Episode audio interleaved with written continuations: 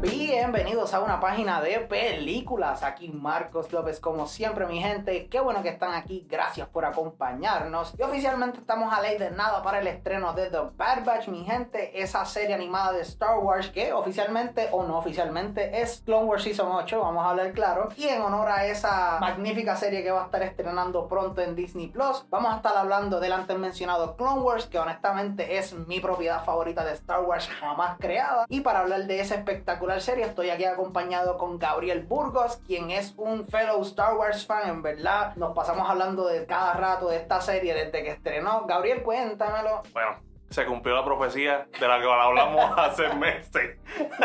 Literal, porque esto lo llevábamos planeando desde hace un montón de Sí. tiempo. Mucho, mucho tiempo. Lo que pasa es que surgió esto del COVID, surgieron un montón de cosas y lamentablemente no pudimos hacer nada, pero mira, cayó mejor de lo que estábamos planeando, porque oficialmente esto va a estar saliendo en May the 4th, así que... Feliz día de Star Wars para todo el mundo. Hoy pendiente a las redes sociales que vamos a estar anunciando quién va a ganarse el giveaway de ese Baby Yoda, Mando, Crew, toda esa cosa Funko el corillo. Todo el. Así que directo para allá, mi gente. Pero ahora, Gabriel, vamos a estar hablando de Clone Wars. Como les dije anteriormente, que Clone Wars, para los que no saben, es una serie del 2008 animada que básicamente se desarrolla entre Star Wars episodios 2 y 3. Nos narra la historia de cómo es el conflicto de la guerra de los clones. Nos expandimos en un montón de otros personajes. Y esto es una serie que está bien profunda en mi corazón porque, aunque las precuelas no tienen la mejor fama, de que son películas con un diálogo medio clunky, la historia es media al garete. Son las primeras películas de Star Wars que yo vi, así que Mm. sean buenas o malas, siempre van a tener un lugar importante en mi corazón. Y me encanta que en una serie como esta existe porque llena tantos gaps que hay dentro del universo de Star Wars, que es increíble. Pero cuéntame, Gabo, algunas cosas que te guste de Clone Wars, ¿cómo queremos comenzar esto? Mira, pues precisamente de los gaps que mencionaste, una de, la- de las críticas más comunes de la precuela es que Anakin se siente como un personaje a nadie le gusta. Ujú. Que diantre, este tipo es bien annoying, él quiere hacer lo que le dé la gana. Es un llorón. Es un llorón, exacto, es un llorón, se está quejando por todo, él no quiere seguir las reglas. Aquí en esta serie, de mira, 133 episodios, que más en detalle no pueden entrar, tú vas a entender por qué Anakin cae en el Dark Side, no fue algo repentino, o sea, se desarrolla bien, bien en detalle, o sea, todas las decisiones, todas las situaciones, todas las peleas, o sea, todo lo que a él le pasó que lo llevó a decir, diantre, pues mira, ya que la- el Jedi Council no me puede ayudar, yo voy a tomar esto en mis manos, o sea, yo, yo voy a salvar a mi esposa para tener a mis hijos, hacer mi familia, y yo sé que los Jedi no me pueden ayudar con eso. Aparte de eso, una de las cosas que más me gusta de este personaje como tal en esta serie es que entendemos que aparte de que porque es que él cae al lado oscuro, vemos que Anakin en verdad era una persona que le caía bien a todo el mundo. Era un tipo que no importa quién tú eras, eras un clon de uno de millones, eras un soldado uno de miles, el tipo iba a sacar un rato para sonreír y hablar un rato que si Ujú. esto, que si lo otro, que era un tipo que le encantaba relacionarse con la Exacto. gente y era un personaje súper likeable y es un contraste directo a lo que vemos en las películas, porque Ujú. como tú bien dijiste, en las películas el tipo no es la gran cosa, pero el personaje aquí oh, eh, me encantó, me De, encantó. de hecho, en, en las películas, siempre te- cuando hablan de Anakin, describen como que, mira, este es el héroe de guerra, él ganó tal pelea, ganó tal pelea, y como te lo dicen de boca, tú dices, no fue fácil. no fue fácil. Y como bien dijo Marco, Anakin es una persona bien carismática, los clones se llevaban con él, y cuando, te, cuando lo ibas a saludar, tú pensando como que, ah, este, salutations, ¿verdad? Todo lo que hacen los soldados, y él te dice, Es la que tranquilo, hay". ¿qué es la que hay? ¿Qué vamos a hacer? Literal, es un personaje súper interesante y que me gusta, que ahorita vamos a estar hablando de diferentes arcs que nos gustan en esta serie, pero es un personaje que vemos el cambio desde el principio de la serie hasta el final, porque le pasan un montón de cosas, vemos la relación de él con su maestro, con Obi-Wan, con. Ahsoka, su aprendiz, quien vimos en The Mandalorian hace poco y vamos a hablar de ella más adelante. Es un personaje espectacular y cualquier duda, cualquier queja que tú tengas del Anakin de las precuelas, obligado tú sabes que le vas a sacar provecho a esta serie, porque te lo expanden a un nivel increíble. Ujú. ¿Sabes? Ves literalmente el principio de su relación con Padme. O sea, todas las dificultades, todas las instancias de que él se ponía celoso, que ella se ponía celoso, las cosas que hacían como para cucarse entre ellos. Sí que la relación se sentía Sí, real. era una relación real, bien real. Y, y era obviamente como eres un Jedi, o sea, es una relación escondida y tú ves todas las instancias de las cosas que ellos hacen, a, la, a lo que ellos llegan para decir, pues mira, vamos a hacer esta relación que sea en secreto. Exacto. Que es algo que también siento que Padme también es un personaje que se desarrolla súper bien en esta serie. Y tiene uno que otro episodio que honestamente no me gusta, pero overall se le da un propósito al personaje y me encanta que no simplemente es el adorno que fue en las precuelas. Exacto. Porque en las precuelas Natalie Portman es una excelente actriz, pero yo no sé dónde dejó ese talento porque en las precuelas no lo usó. Sí, pero eso le pasa a mucha gente en las precuelas. Verdad. Pero, pero como quiera, o sea, Padme en Clone Wars se ve que es una mujer inteligente, sabe lo que quiere, tiene una labia que está cho- El que no se la compre es porque no tiene los chavos. No, es una referencia directa a lo que va a ser su hija, Leia. Sí. O sea, tú ves de dónde es que Leia heredó todo ese sas, todo ese, Exacto. toda esa actitud y es de su madre, porque Padme no es la muchacha de cáncer, se le queda callada. No, es una mujer que en una época de conflicto, de guerra, es una senadora que no se le queda callada a nadie. Y es algo que a mí me encanta. Y hablando de personajes también así que se le da un desarrollo súper brutal, tenemos que hablar de Obi-Wan. Sí. Porque Obi-Wan fue una de esas pocas cosas que en las precuelas a la gente le gustó. Ewan McGregor hizo un trabajo fenomenal. Ese hombre se quedó con cada escena que salía en las precuelas. Pero aquí vemos un lado de Obi-Wan que nunca habíamos visto. Porque aparte de que vemos al Obi-Wan carismático que ya conocíamos y toda la cosa. El negotiator. El negotiator, exacto. Vemos el lado que los Jedi intentan siempre ocultar. Porque un personaje que no ha salido en ningún live action ni nada por el estilo. Lamentablemente. Pero es un personaje súper importante para el personaje de Obi-Wan. Es Satín, la duquesa Satín. Sí, Satin Christ. O sea, ella básicamente es el interés amoroso, ¿verdad? De, de Obi-Wan. Porque te, te explican en la serie que hubo un tramo de tiempo, entiendo que fueron dos años, si acaso un poquito más. Sí, pero fue cuando estaba con Qui-Gon. Exacto. Él, él era Padawan, no era un Jedi Master. Liam Neeson, para los no Liam. Neeson, exacto. Pues básicamente, Qui-Gon y él estuvieron encargados de salvar, cuidar de la vida de Satín. Y durante todo eso, ¿verdad? Pues, dado a que eran solamente ellos tres, pues ellos desarrollaron una amistad muy buena, a lo que eventualmente llevó a que se enamoraran, ¿verdad? Pero Obi-Wan, siendo, ¿verdad? El Jedi devoto que es, pues él negaba sus sentimientos, decía, mira, esto, yo entiendo que ella me es una muy buena amiga, pero no puedes estar attached, por ejemplo, decir como que yo voy a hacer esto porque siento tal cosa por él. Y esto es algo que se ve muy bien explorado en la serie porque gran parte de Clone Wars tiene que ver con cómo son las relaciones de Mandalore con el resto de, pues, del Republic y también de los Separatists. Sí, porque no lo hemos visto todavía en ninguna película ni serie live action. Pero obviamente todo, hay muchas personas que se metieron a Star Wars por The Mandalorian. Ujú. Mandalore, que es el planeta de origen de los Mandalorians, pinta un papel súper importante en toda esta serie, en Ujú. todas las temporadas. Se debe principalmente el conflicto a que ellos son, un- que son neutrales a la guerra, o sea, ellos no están en del lado de nadie y eso los lleva a unos conflictos de, mira, este, yo no puedo atacar a los separatists a pesar de que me están haciendo daño, porque sería hipócrita de mi parte, porque yo me estoy auspiciando como una nación pacifista, un planeta completo pacifista, lo cual lleva a Obi-Wan muchas veces a desobedecer la orden de los Jedi y irle a ayudar personalmente, porque le dicen a sí mismo, nosotros somos parte de la República, tú no puedes irle a ayudar con tus soldados. Si tú quieres hacer algo solo, tú puedes ir, pero sabes que está actuando en, en acorde a lo que te enseñamos. que literalmente presentamos que Obi-Wan es el pick de los Jedi. Mm. Obi-Wan es el pick de los Jedi porque vemos cómo él muchas veces puede flaquear, pero en otras ocasiones vemos como que, mira, no, esta no es la manera de los Jedi, yo no voy a hacer esto. Porque una línea que estábamos hablando específicamente es cuando él le dice en un momento dado a Satín, si tú no lo hubieses pedido, yo me hubiese ido de la Orden Jedi.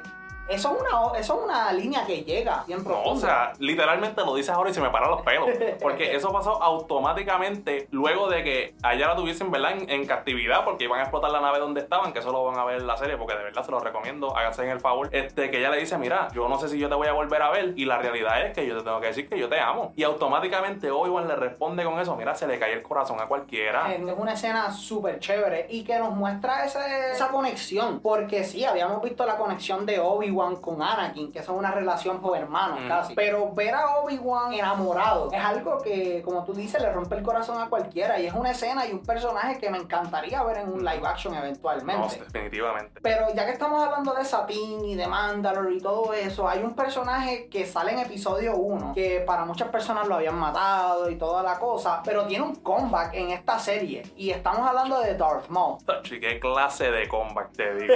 Mira, te voy a ser honesto. Darth Maul aparece bastante tarde en la serie, pero según él sale en la pantalla, ya tú sabes que tú dices, mira, esto, esto va para lo último. Todo lo que él hace es, diantre, lo encuentran en un planeta de basura, basura, básicamente. literal, y lo, lo único que él está diciendo es como que, ah, Obi-Wan esto, Obi-Wan lo otro. Y tú lo único que estás pensando es, Obi-Wan se jodió. eso, eso.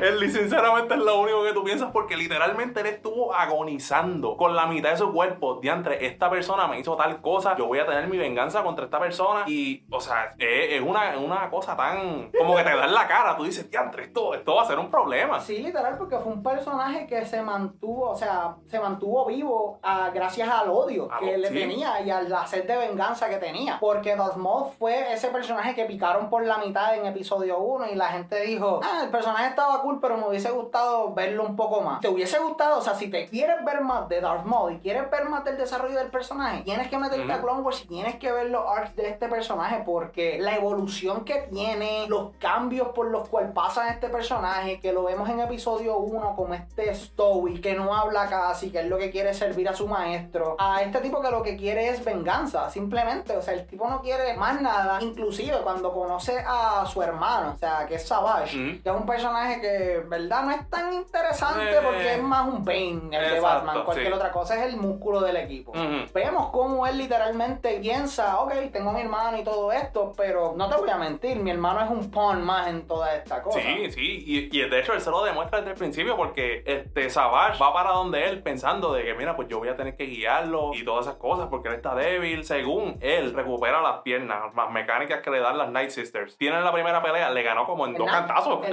esa pelea duró segundos. Literal, porque como te digo, Savage en la serie no se te presenta como un mal personaje ni nada por el estilo. Pero lo que pasa es que es un personaje brute. Exacto. Es un personaje que, pues, mira, yo te voy a dar dos puños y si no, y si no flaqueaste, pues, pues pobre de mí. Mm. no hay break. Pero como tal, siento que también esto de Savage y Maul tienen una relación súper buena. Pero donde vemos esto en la acción y todo esto en cuanto a estos dos personajes, Mm. es en un momento cuando estos dos están hablando, eh, o sea, cuando están en Mandalore, tienen la batalla con Palpatine. Que Palpatine llega, porque recuerda que en ese momento tenemos a Palpatine que piensa que Darth Maul está muerto.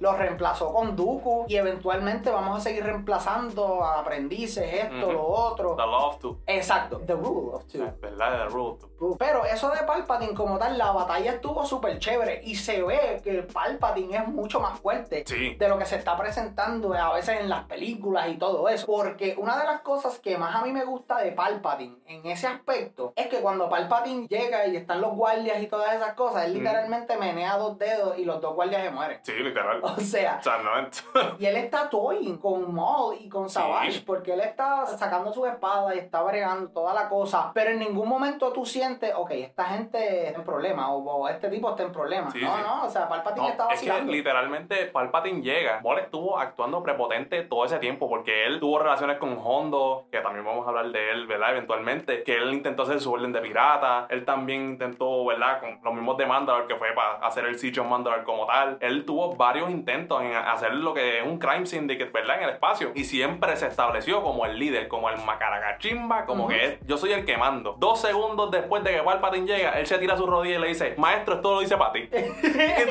Literal, literal, yo no me acordaba de eso. Es como que, mira, todo esto que yo hice no es para irme por encima de ti. Al contrario. Esto es para que tú te sientas contento de lo que todo, o sea, mira Literal. todo lo que he logrado. Bullshit. Oye, sea- si él- ¿cuántas veces él no le dio a Savage? Nosotros vamos a hacer los, los dos más grandes. Vamos a hacer los True Nosotros Seeds. vamos a hacer los True Seeds, exacto. Tantas veces que lo dijo y nada más de verlo, de sentir que él está frente a tuyo. Mira, te, te tiraste ahí para el piso. O sea, tú, eh, tírate tu tus rodillas o muérete donde estás. No, y la voz, la voz, porque cuando él le está le diciendo- tiembla. le tiembla la voz. Cuando Palpatine literalmente le dice, ah, you're trying to deceive me, que si esto, que si lo otro. Él habla y la voz le tiembla. No, no, maestro, que si esto, que si lo otro. Y eso es algo, un contraste súper grande al tipo que estábamos viendo hace cinco minutos. Porque Sí. como tú dices, el tipo estaba a cargo de gangsters criminales, todo ese tipo de Bueno, él cosas. se apoderó de los Javas completos. Sí, de los Hodge como tal. Sí, una cosa O brutal. sea, eso, eso fue, eso fue como que no había nada por encima de él hasta que llegó Palpatine. Palpatine es el Big Bad del Sí, universo de. Star Wars. No, o sea, como lo, si The Rise of Skywalker nos enseñó algo, es que no, picha, no puedo seguir con esa línea. No, de hecho, ya, ya te iba a decir yo, yo como que mira, estamos celebrando, no estamos lamentando. Y mire, ya que estamos hablando de Anakin, Obi-Wan y todos esos personajes así, me gustaría hablar de un personaje que vimos su estreno en live action hace unos meses. Y obviamente estamos hablando de Ahsoka. Ahsoka es un personaje increíble que eh, ha estado en una montaña rusa con los fans. Sí, porque ella estrenó en una película de Clone Wars que no fue tan bien recibida. Las personas estaban diciendo que el personaje era aburrido, era Sí. annoying. Y tenía unas líneas como Sky Guy. Ah, sí.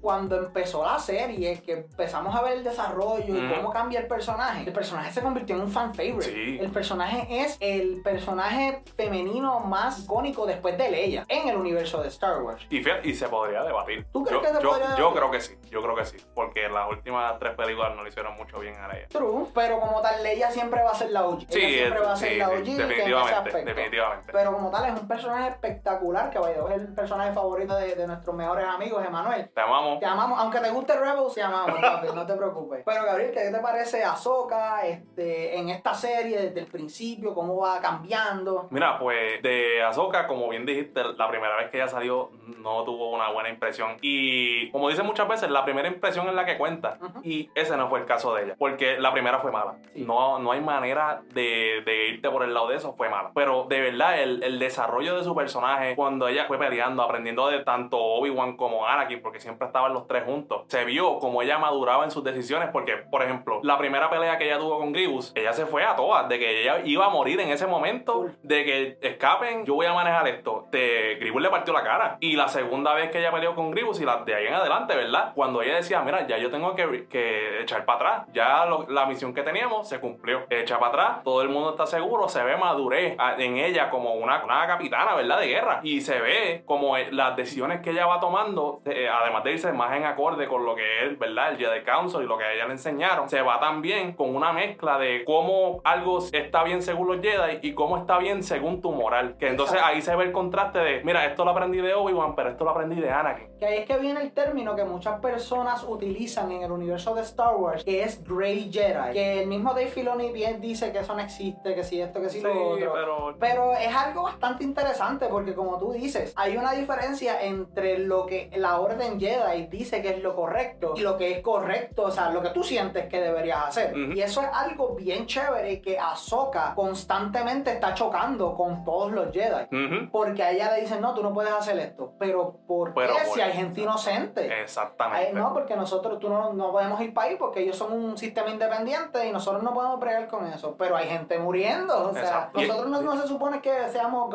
eh, peacekeepers y ese tipo de cosas. No, pero nosotros servimos a la República. Y esa decepción que ella va teniendo a través de la serie es algo que. Sí, fácil, porque ¿no? li- literalmente Ahsoka es una persona que ella quiere hacer el bien para todo el mundo. No pick and choose cuando yo voy a ser el héroe de esto, el héroe de lo otro. Esto se puede ver muy bien cuando en el arc donde ella conocen a Saw Gerrera por primera vez y a su hermana. Ajá, y sí. Ahí ella dice, mira, yo no puedo actuar porque el Jedi Council no me lo permite, pero yo no me voy a ir, yo no los voy a dejar solo. Y de hecho, mientras va transcurriendo ese arc, ella en- los entrena a todos, ellos aprenden a pelear contra los droides, específicamente contra los droides, que eran los más difíciles. Sí. Y al final de eso ella termina actuando como quiera, porque su moral la obliga a actuar, porque ese es el tipo de persona que ella fue en la serie. Y de la misma manera, yo sé que estamos hablando de Clone Wars, pero es algo que se transmite excelentemente en el episodio en el que ella salió en The Mandalorian. Porque vemos que es el personaje que era en Clone Wars. No se siente como un personaje completamente diferente, no se siente como algo que, ok, pues la gente la reconoce, así que tírala ahí. No, se siente como una Ahsoka que ha vivido a través de muchos conflictos, porque sí, ella, ¿qué edad tenía en Clone Wars?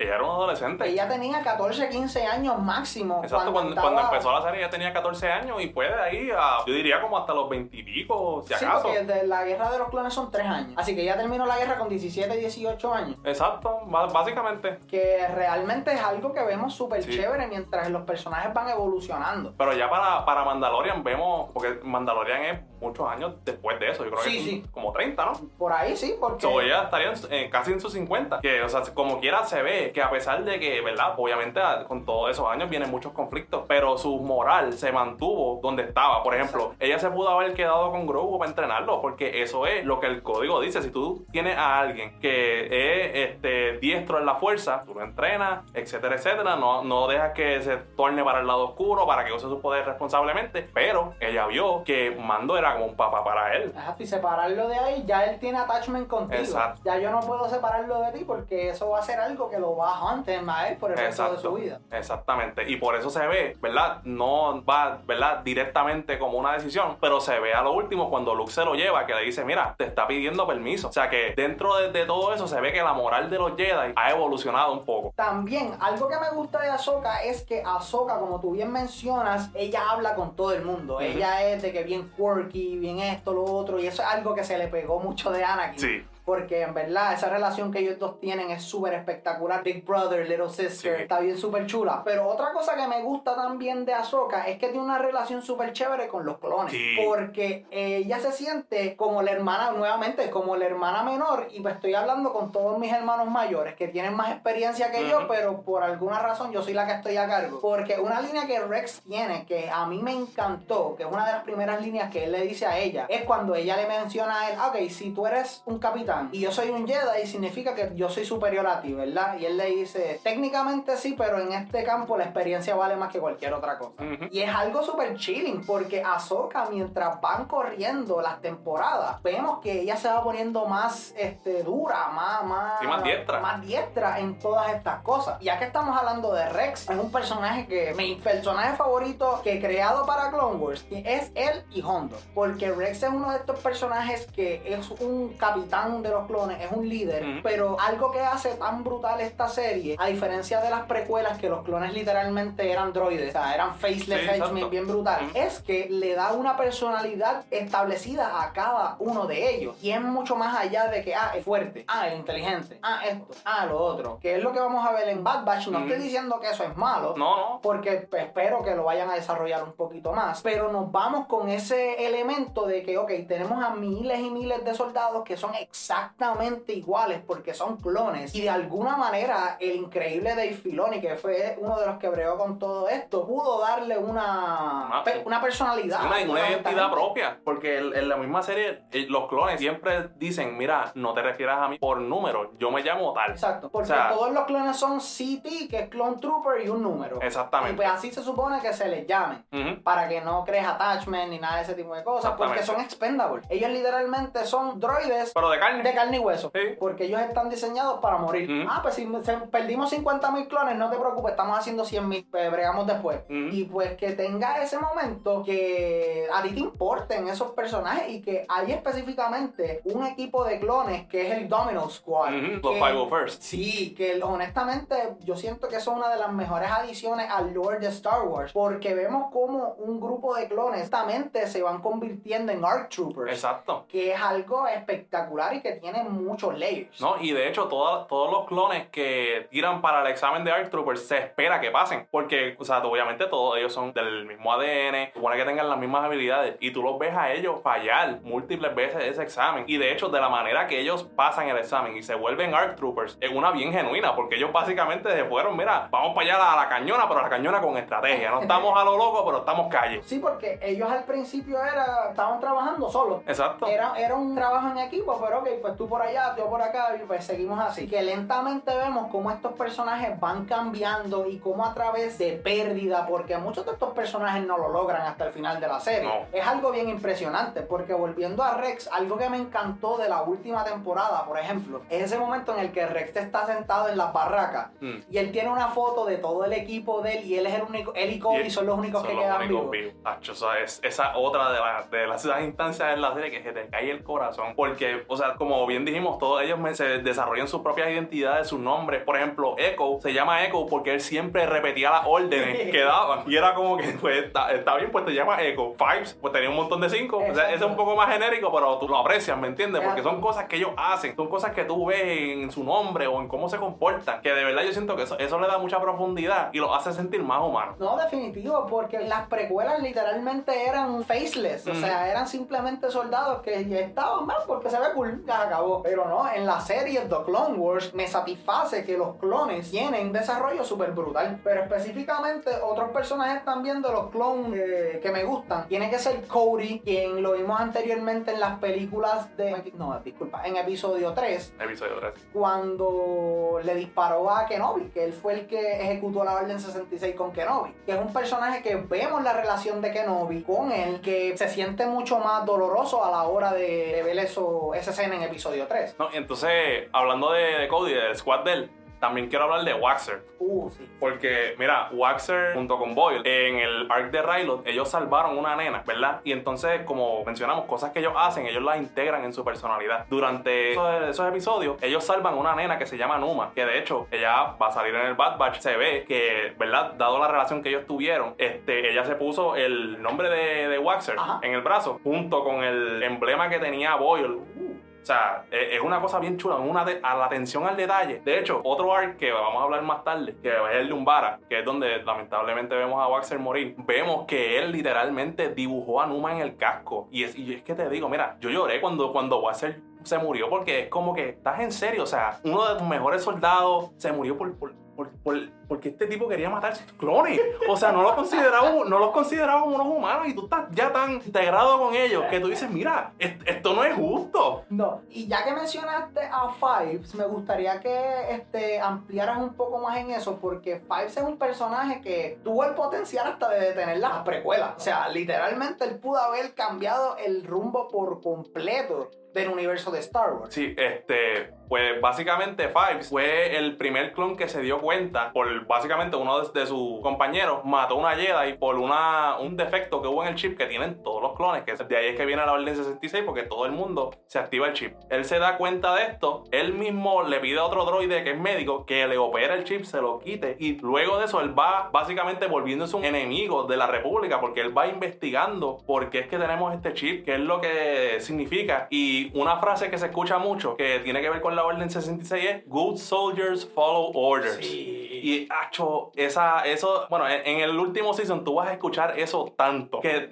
de verdad, la, la, escuchar la línea, repetirse y repetirse, cada vez te va a dar más pesado y más pesado porque eran clones que tú conocías, No, que ahora están no. brainwash. Y mientras va pasando la serie y lo de Good, eh, good, Sol- good Soldiers Follow Orders y todas esas cosas, aparte de eso vemos que los clones están teniendo diferentes perspectivas ya en la guerra. Ujú. Porque todo el mundo empezó en esta guerra como que muy bien, vamos por encima, estamos del lado de los buenos, la república son los buenos, los separatistas son los malos. Pero mientras va corriendo, los clones mismos se van dando cuenta, mira, ¿por qué nosotros estamos peleando? O Sí, sea, exacto, como, ¿por qué nos mandan aquí? Hay veces Exacto. que nos mandan sabiendo que vamos a perder la pelea. exacto. Hay, de hecho, durante toda la serie vas a ver a muchos clones desertores de la guerra que montan su familia, este, se, van aparte, por, se su- van por sus propias razones se van aparte porque no creen en lo que está haciendo la República. Y es que eso es otra cosa súper chévere también, que la serie te hace cuestionarte eso a ti mismo. Porque son un ejército de esclavos. Sí, Básicamente, o sea, ¿y bajo qué moral la República puede decir, ah, esta gente está promocionando la esclavitud, está promocionando eh, eliminar los derechos civiles y todas esas cosas, pero ustedes están creciendo gente en un laboratorio para Sí. mandarlos a morir? mira, o sea, por lo menos los Separatists estaban tirando pedazos de metal. Eso es mucho más humano que tener literalmente clones muriendo. Literal, porque pueden ser clones que todo el mundo, o sea, todos se vean iguales, pero Exacto. siguen siendo hombres que si les metían un tiro iban, le iban a doler, iban a morir. Exacto, y, iban y se iban a desangrar como cualquier otro humano. Que, o sea, la moral de cómo surgió esa decisión, que también está, está ahí para discutirse. No, no, literal, que eso es una de las cosas tan espectaculares en cuestión de los clones y la guerra y cómo te lo explican en esta serie. Que te nunca te dice, ok, esto es lo que está bien y esto es lo que está mal. Exacto. En ambos lados hay personajes buenos, porque de la misma manera que en la República hay personajes corruptos, como lo que es obviamente Palpatine y otros personajes Y que vemos a través de la, de la, de la serie. Sí, sí. En el lado de los separatistas tenemos a. No me acuerdo el nombre de la señora, pero que es una amiga de Padme. Exacto. que ella sí. es una pro. Ella es pro paz, pro básicamente. ella, ella no mira. quería que la guerra siguiera. Exacto, porque ¿de qué nos vale esto si estamos destruyendo los recursos? O sea, los separatistas están eh, destruyendo los recursos de la República y la República los recursos de los separatistas. Y esta, una, esta senadora, Mina Bontieri, Gracias, Gabo. Es un personaje súper chévere porque te da ese side, te da como que esa perspectiva de que no todos los separatistas son malos. Simplemente es un tipo, el Palpatine, poniendo a todo el mundo en contra porque es lo que le conviene. Y de hecho, yo me recuerdo mucho de eso porque el episodio y, este, y el título del episodio siempre se queda conmigo, que se llama Heroes on Both Sides. Sí, sí, sí. Y es, verdad, es- verdad. es- es para que veas cómo es la perspectiva de, de la guerra. Y eso, ¿verdad? Eso es el, el caso en cualquier guerra. Los buenos son los que ganan. Exacto. Porque los buenos, los que ganan la guerra, escriben la historia. Exactamente. Básicamente, y eso se ve bien claramente en la, en la guerra que está pasando en los Clone Wars. O sea, y bueno, aquí en el caso, ¿verdad? Específico, como el Palpatine, que es la persona que está manipulando ambos lados, es el que termina pues destruyéndolos los dos, escribiendo la historia que él quiere, y pues se crea el imperio, Darth Vader, toda la cuestión, que pues ese, ese lado que es como que más complicado de que entre esta persona está manipulando los dos lados y los termina usando para lo que le dé la gana, es bien como que interesante, yo, por lo menos para mí, por eso es que es mi serie favorita. No, no, claro, definitivamente. Y ya que estamos hablando de personajes interesantes y personajes diversos así, un personaje que siento que no se le da la atención que se supone que se le dé y es un personaje sumamente complejo en el universo de Star Wars, aparte de series, tiene libros, cómics, y es Asajj Ventress. Achos. que Asajj Ventress genuinamente es un personaje que lo ha hecho todo. Ella fue una Jedi, fue esclava, fue Sith, fue eh, Sith Assassin, fue cazadora de recompensa, fue pirata, ella fue todo. Literal. Y, y, Y una Night Sister. O sea, para los que han visto Bleach, ella es Ichigo. Eh, eh, tiene, tiene sangre de todos lados. Pero es un personaje que a mí me encanta porque es un personaje complejo que te enseña que no todo es como se ve. Si no, Por- no es blanco y negro. No es blanco y negro, porque a ella tú la ves y ella parece alguien malo. Sí. Pero lo que pasa es que no es por hacer excusas ni nada por el estilo, pero es que la vida de ella no la ha tratado tan bien que digamos. A ella la regalaron para adelante, al tipo que la regaló, sí, la, la trataba bien, era una esclava, Sí. pero la trataba bien. Se volvió una, una, una youngling, mataron a su maestro y pues por ahí siguió el snowball y pues hasta que el personaje eventualmente tiene una resolución bastante buena dentro del universo de Star Wars. Sí, y de hecho, esa no, no, la resolución de ella como tal final no se habla en Clone Wars. Ajá. Lo, básicamente donde, donde nos quedamos con ella es que pues Dooku la traicionó, que para variar, ¿verdad? Otra persona más la- lo traicionó. Desgraciadamente, ¿verdad? Que ella entonces luego de eso se- convierte en una bounty hunter. Eh, ahí es que vemos a Boba Fett por primera vez, básicamente haciendo algo. Porque ya para, para el tiempo de los Clone Wars, como bien sabemos, Django, que es el papá, lo matan, etcétera, etcétera. So era un nene. Que paréntesis, ya que, ya que mencionaste a Dooku, quiero hablarte rapidito de él, porque Dooku se le expande su historia aquí. Sí. Porque yo me acordé que cuando yo vi Attack of the Clones, que es una de mis películas, de las películas de Star Wars que menos me gustan, Eh. yo siempre, ¿de dónde salió este tipo? O sea, yo siempre pensé, ¿de dónde salió este tipo? Porque no lo vemos en la primera película. Sí, sí. Y si es un personaje tan importante que va a seguir, o sea, y que va a tener más involvement en el futuro, debiste haberlo por lo menos mencionado. Sí, porque él, él era el padawan de Yoda. Exacto. O sea, eh, eh, se siente como que algo como que, ¿de dónde tú saliste? Inclusive, yo me acuerdo que yo leí en un source de Star Wars que cuando él estaba joven y estaba en su peak, a él se le describía como el Anakin Skywalker de su generación. O sea, que el tipo estaba a otro nivel. Pero el personaje me gusta que vemos que es un tipo carismático, que no es eh, como Christopher Lee, que hizo un trabajo muy en la película. Sí. Ese no es que él hace nada malo. Para descanse. Amén. Pero literalmente el tipo era como. "Ñe, Yo soy Count Dooku y pues soy malo y soy Darth Tyrannus. Ñe". Pero aquí no, aquí literalmente es un tipo carismático y habla frente a muchas multitudes y habla frente a todo el mundo. Tú entiendes por qué la gente le cae bien a él. O sea, Sí, porque. porque él, él te promete todo lo que tú quieres. O sea, tú quieres riqueza, toma. Quieres terreno, toma. Pero lo que no te dice es las condiciones en las cuales te va a dar lo que tú quieres. Exacto. Que ahí es donde cae todo lo que son los separatists. Como que, mira, este, por ejemplo, mira, ella quería paz. Y Dooku pues, estaba del lado de ella porque son separatists y qué sé yo. Cuando se enteró que habló con Padme, a pesar de que él de básicamente la complacía en lo que eran sus deseos, entre comillas, la terminó matando. Exactamente. Sí, sí, que es un personaje que aunque se puede parecer que está del lado tuyo, él va a estar buscando algún tipo de plot para darte la puñalada. Exacto, juega para ganar en todo momento. Exactamente, que honestamente es un personaje que pudimos haber visto más en las películas Sí, y no lo hicieron, pero eso se puede decir con todos los personajes. Exacto, pero sí, porque Específicamente por- con Dooku.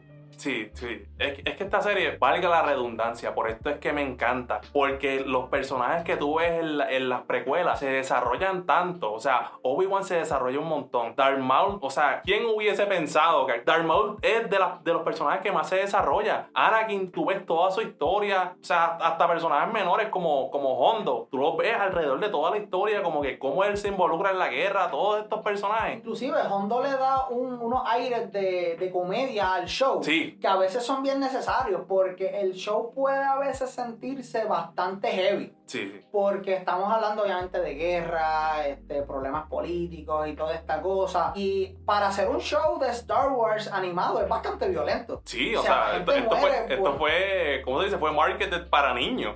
y es como que, no, esto no es. Decapitan gente, Sí, o de- sea, le meten tiro y matan gente al garete. O sea, la gente de cada rato, en cada, de cada cierta cantidad de episodios, vemos como este tipo está simplemente parado ahí, se le meten una espada por la espalda y le sale por el frente y es como que, ok, ya está muerto. Sí, no, no hay break. ajá. Entonces, otro, otro lado de los, de los separatists, ¿verdad? Que se ve bien prominente en la serie es que ellos, como bien dijimos ya, ellos funcionan en base de droides. Y el, ¿verdad? el líder de todos esos droides es Grievous. Exacto, el general. El general, que es pues pseudo droide él también, ¿verdad? Que él también tiene un backstory que es bien complejo, del cual no voy a hablar porque en verdad yo no, sinceramente no, no lo he leído lo suficiente para darte detalles, pero sé que él viene de una aldea de básicamente criaturas que son bastante fuertes en combate y esa cuestión. Dooku lo encuentra cuando su cuerpo está destruido y le da ese cuerpo con cuatro brazos para matar Jedi y a todo lo que da. Básicamente, este, a lo que a, lo que quiero llegar con lo que les estoy diciendo es que la táctica de los separatists es overwhelm you con números. Exacto. O sea, te tira un montón de droides que de por sí, también como Hondo Onaka, ellos se utilizan mucho para comedic relief.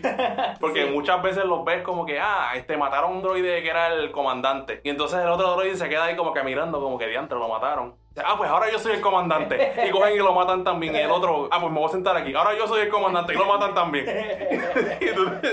Pero a la base de esto está Grievous, que al principio de la serie tú piensas, mira, este tipo es como que morón, este tipo funciona a base de, de cantazos Sí, y te lo sé yo. presentan como alguien bien mediocre. Ajá, exacto. Y que eso fue un miedo principal del que, de las películas, porque en las películas yo nunca sentí, aparte de esa escena en Utah, cuando él está peleando con Obi-Wan, Mm, sí. yo nunca sentí a Grievous como una amenaza. Pero esta serie comienza de la misma manera, pero mientras va corriendo, seguimos viendo imágenes del, per- de- del personaje, vemos cómo pelea con algunos de los personajes del Jedi Order, que están súper brutales, que son personajes que, ¿sabes? Que son súper fuertes y que Sí, sí. ellos suden a la hora de pelear con Grievous. Es un testimonio a lo brutal que está el personaje y lo fuerte que es. Sí, sí, y ahora que mencionas el tema de lo- del Jedi Order, vamos a hablar un poquito del Council. Ah, sí, porque eso es algo que yo sentí que era bien necesario aquí. De la misma manera que era necesario que desarrollaran a Anakin, que desarrollaran a Obi-Wan y o sea, todas esas personas. Los principales. Exacto. Una de las cosas que muchas personas estaban medio confundidos, inclusive meh, era que vemos a todos estos eh, miembros del Consejo Jedi que se supone que sean la crema de la crema, pero no hacen nada. Sí, en las películas la tú no película. Nada. Ellos Son literal- unos ni café piden. Certified Benchwarmers. Pero en esta serie nos enfocamos en varios de estos los miembros del consejo y vemos que son mucho más capaces de los que pensamos. Uno de los principales que vemos también es Koon, que yo sé que es un personaje que a ti te gusta Acho, muchísimo. ay, y tiene una de las... Es que te digo, es que de verdad, de verdad, el personaje me encanta porque él, él, él es como una figura de padre para, para Ahsoka. O sea, él- de hecho, él hasta anda con una foto de cuando Ahsoka era nena. Y me atrevo a decir que no solamente de Ahsoka, sino para los clones en general. Sí. Porque una de las primeras cosas, y te, te dejo para que sigas hablando de, para que sigas quiqueando, personaje favorito. Este fue una escena en la que están en una batalla espacial, los clones se quedan afuera y todo esto, y están en el espacio, sobre el oxígeno se les va a acabar en algún momento dado. Y ellos dicen, y Plo Koon les dice, no, que tranquilos, que van a tirar, van a enviar este un equipo de rescate para que nos busquen, que si esto, y los clones le contestan, mira, es que nosotros somos clones, somos, Somos diseñados, esa- somos, somos- estamos diseñados para morir. Y él viene y dice, no, para mí no. Y eso fue como que, wow, Sí, sí, porque bro. es que él, de verdad, de verdad, de todo el council, además de los principales, ¿verdad? Él es el que se siente verdaderamente humano. Ujú. Entre todos los maestros, él es el que tú dices, diantre, este es el que de verdad le importa lo que a mí me pasa. Correcto. Porque como tú bien mencionaste, cuando ellos están atascados allí, que explotaron su nave, están perdidos en, en el escombro del espacio, él sale de- del escape pod a pelear con droides sin poder respirar. Y todos ellos ahí como que, diablo, él en serio está haciendo esto. Porque ellos no pueden hacer nada. Ellos no pueden hacer nada, o sea, ellos no tienen, no tienen, o sea, y él, de hecho él tampoco lo tenía, por eso son las ventajas de ser un Jedi. Ajá. Este, ellos no tenían forma de respirar allá, y él, pues yo creo que la mascarita Sí, de él porque lo recuerda ayuda. que eso es una máscara que él necesita usar en Para, todos exacto, lugares. exacto, para poder respirar. Que yo entiendo que eso le da una ventaja, ¿verdad? En, en Outer Space, por decirlo así. Pero se ve que él no le pone números a las cosas. Él ve las cosas como humanas, ve las cosas con emoción, pero siempre teniendo en cuenta lo que tiene que hacer. O sea, él, él es un personaje que para mí se merece como que, que lo exploren más. Porque con todo y que eh, me encanta, es de mis personajes favoritos, él toma muy buenas decisiones. Fun fact, es el personaje favorito de Dave Filoni también. Eh, Tenemos buenos gustos. Pues, no sé, como que si- siento que de verdad este es un personaje que es digno de admirar, por decirlo así, dentro de lo que es el, el ejército de la República. no, claro, y aparte que tiene un diseño espectacular. Sí, o se- sea, que Se ve. Chef Kiss. en Star Wars, una de las cosas que ha hecho que esta serie siga a través de generaciones y generaciones es la creatividad. Y literalmente, cuestión de diseños y cosas, yo siento que Plo Koon y la especie que son los Keldor, si no me equivoco, son una de esas especies tan, tan bien diseñados que en verdad me encantaron. Otro personaje también del Jedi Council que me gustaría mencionar es a Kit Fisto como tal, porque Kit Fisto solamente lo vemos cuando lo mata Palpatine de un cantazo en... no, de dos cantazos. Bueno, En- eh, en verdad fueron varios cantazos en un remolino del demonio. Pero es un personaje que vemos que en esta serie es un tipo bien, bien cool. Porque Sí, sí. siempre está riéndose, siempre está como que, mira, que es la que se- hay, se- amigo. ¿Qué te pasa, calabaza? Como que está bien. Sí, se, se siente como, es como ver un poquitito de Aquaman el, que dentro de Star Wars. Es el tío cool que vive en la playa. Exacto, Ya. exacto. Ya. O sea, eso, eso lo vemos en el art de los Mon Calamari. Sí. O sea, él, todo el mundo está como que diablo. Déjame coger mi equipo, qué sé yo qué. Y él, "Loco, yo puedo respirar aquí abajo. Yo puedo estar Es partiendo más, yo estoy mejor aquí que allá. Exacto, o sea, tú lo ves a él nadando como si fuese un torpedo destruyendo droides. Tú dices, como que este tipo es una amenaza. Y eso que no estamos hablando de la versión 2D. Sí, que la sí. versión 2D, ahí es Aquaman sin camisa, papi. Él está como. No, sí, Tacho, olvídate de eso. Que de por sí ahora es canon. Ahora es canon, ¿verdad? En Sí. Plus, cualquier cosita, mi gente, si quieren ver esa versión 2D y si quieren escucharnos hablar de eso en algún momento dado, por favor déjennos saber en las redes sociales y pues lo podemos hacer en algún momento dado. Pero algún otro personaje del Jedi Council que te gustaría mencionar, Gabo. Fíjate, uno que me gustaría mencionar, que también es de un, de un meme que es bastante famoso, es Kia Mundi. Ah. What about the... the- The the- attack on the Wookiees. Porque, o sea, pero es que ese meme es bien, es bien importante Sí. porque él quería ir Él para allá. quería ir para allá, él O quería sea, bregar con Y eso. no lo enviaron. No, Él estaba, y de, de por, eso fue, por eso fue que, que ni peleó en la Orden 66. Por Ah, me eso. muero aquí. Sí, él dijo, nah, no, no voy a hacer nada, no me complacieron. Que él de por sí, o sea, se- él, a pesar de que se, se ve como que siempre con ca- calmado y toda esa cuestión, él tampoco veía a los clones como la gran cosa. Sí, fun fact, eso es algo que no es un gripe, porque no, no, no lo tenían que hacer, ya que mencionaba los Wookiees. A mí me hubiese gustado ver un arc o una batalla en Kashyyyk. Sí, sí. O sea, porque yo soy un freak por eso de lo de este environment warfare, lo que estábamos hablando, por eso es Mm. que me encantan las batallas debajo del agua, batallas en bosques, en you name it. Pues Kashyyyk se ve como un lugar tan cool para tener una batalla por los Sí. árboles, por la fauna, por todo es que se, siente como Endor, pero actually menacing. Sí, porque Kashyyyk se ve lindo y todo, pero ahí... Sí, pero tú- yo no visitaría Kashyyyk. No, no Prefiero ir para Naboo, Naboo No, se ve es, más chill. es como el yunque, pero todo te va a matar. Exacto, el yunque pero Australia. Boom. Sí. Pero mira, no podemos dejar de hablar de, o sea, no podemos terminar de hablar del Jedi Council si no hablamos de Yoda, Ah, porque sí. Yoda en esta serie no tuvo un desarrollo más allá al igual que otros personajes porque Yoda ya fue ya era un personaje establecido. No había que trabajar mucho con él, que, o sea, es el tipo listo que te puede hacer chistes y eso bien mongos para que tú te rías. Sí, sí. Pero en esta serie, aparte de ver eso y establecerlo, Yoda tiene uno que otro arc que se enfoca en él que es sobre buscar el Jedi dentro de él. Porque uno de los arcs que se llama Yoda's Journey, si no me Yoda's Journey, sí. eh, literalmente es Yoda visitando a Korriban, que es el planeta original de los Sith, y visitando un par de otros sitios para comunicarse con otro, otras Sí, con las entidades. de la fuerza. Porque Exacto. tú lo ves, él primero se encuentra con las cinco entidades que tienen las mascaritas, que es odio, sea, todos los sentimientos. Entonces, él los enfrenta a cada uno de ellos en ¿verdad? su propio trial. Y de eso, como bien dijiste, se va para el planeta original de los Sith, donde ahí es que aparece Darth Da- Bane. Darth Bane. O sea, ahí es cuando, cuando lo vemos, yo entiendo que por primera vez, además, que, además de ser un cambio. Sí, a- eh, la primera vez que lo vemos, yo creo que animado es ahí, porque todas las demás veces eran en cómics. Exacto, así. exacto. Y de, de hecho, o sea, Darth Bane se ve ahí ¿no? Se exageradísimo. parece a Shao Kahn. ¿Verdad? Sí, pero se, se- se siente como que, diablo, qué bueno que está muerto. Pero honestamente, Yoda presenta algo súper chilling y es algo súper sutil que yo me di cuenta haciéndole rewatch a algunos de estos episodios. Mm. Porque lo primero, o sea, Yoda está buscando su inner light. Él está buscando el significado de ser un Jedi, cómo salvar a la orden, Mm. cómo bregar con todas estas cosas. Y lo primero que le preguntan a él cuando él vuelve, ¿te acuerdas qué es lo que es? Honestamente. Lo primero que le preguntan a Yoda cuando él llega de su viaje espiritual, de que se, se encontró a él mismo y todo. Ah, ¿pudiste descubrir algo para ganar la guerra? Brother, ese no era el propósito de mi viaje.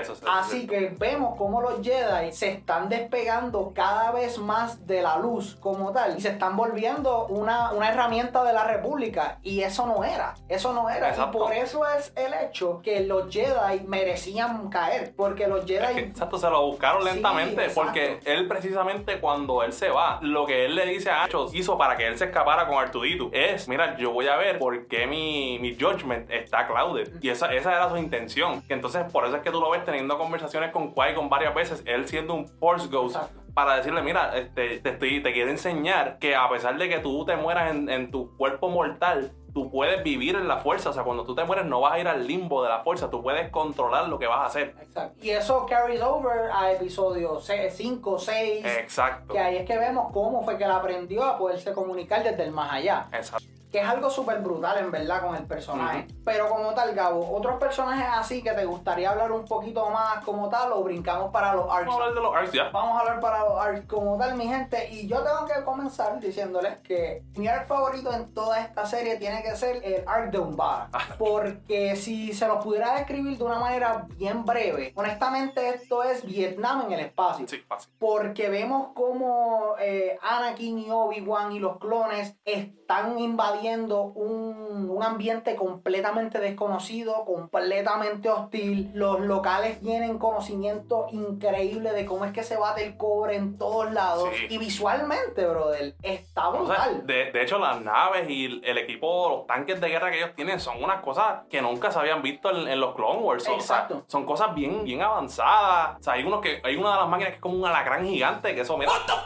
Ellos lo veían y decían, bueno, pues hasta, hasta aquí llegamos. Exacto, y yo me he puesto a buscar en diferentes análisis de, de Tactical Warfare y eso, porque hay diferentes canales Sí, de. YouTube que analizan las estrategias militares de Star Wars como si fuesen de la vida real. Mm. Y una de las razones principales que se menciona por la cual tenían esta- estas naves con estos diseños era para guerra psicológica. Mm. Porque, por ejemplo, yo soy una persona que le tiene miedo a las arañas. E imagínate si yo veo un tanque en forma de una araña con un cañón viendo por de mí. O sea, eso es un psychological fuck bien brutal. Sí. O sea, ahí no hay break. Y otra cosa que me gusta de Ark como tal es que, volviendo a lo de Rex, él comienza a cuestionar la guerra. Él comienza a cuestionar por qué es lo que están peleando. Y más todavía cuando tiene la interacción con un general que se llama el general Ponkrell, que es un Jedi, que es un tráfala. El tipo es de lo peor. Y yo sé que Gabo tiene muchos sentimientos con ese Mira, tipo, lo- así que. porque ese arc de un bar empieza que se ve que cuando ya Anakin está, ¿verdad? Pushando para lo que es la base de donde están las naves, que es lo que ellos quieren apoderarse, porque así pierden el control del aire. Le dicen, ok, te tienes que ir porque Palpatine te necesita. Vamos a dejar a Poncruel aquí. Todo el mundo dice, está bien, Poncruel tiene un récord de victorias súper bueno. Exacto, y es un Jedi más. Y es, y un Jedi más, este, qué sé yo, tiene, tiene par de brazos, puede usar un montón de espadas. Todo el mundo dijo, chilling. Son cool. Son cool. De momento ves que él nunca te dice que eches para atrás. Y tú te quedas, ok. Este, él, él tiene que saber lo que está haciendo. Y viene y lo hace otra vez. Y tú dices, antes esto es como con problemas.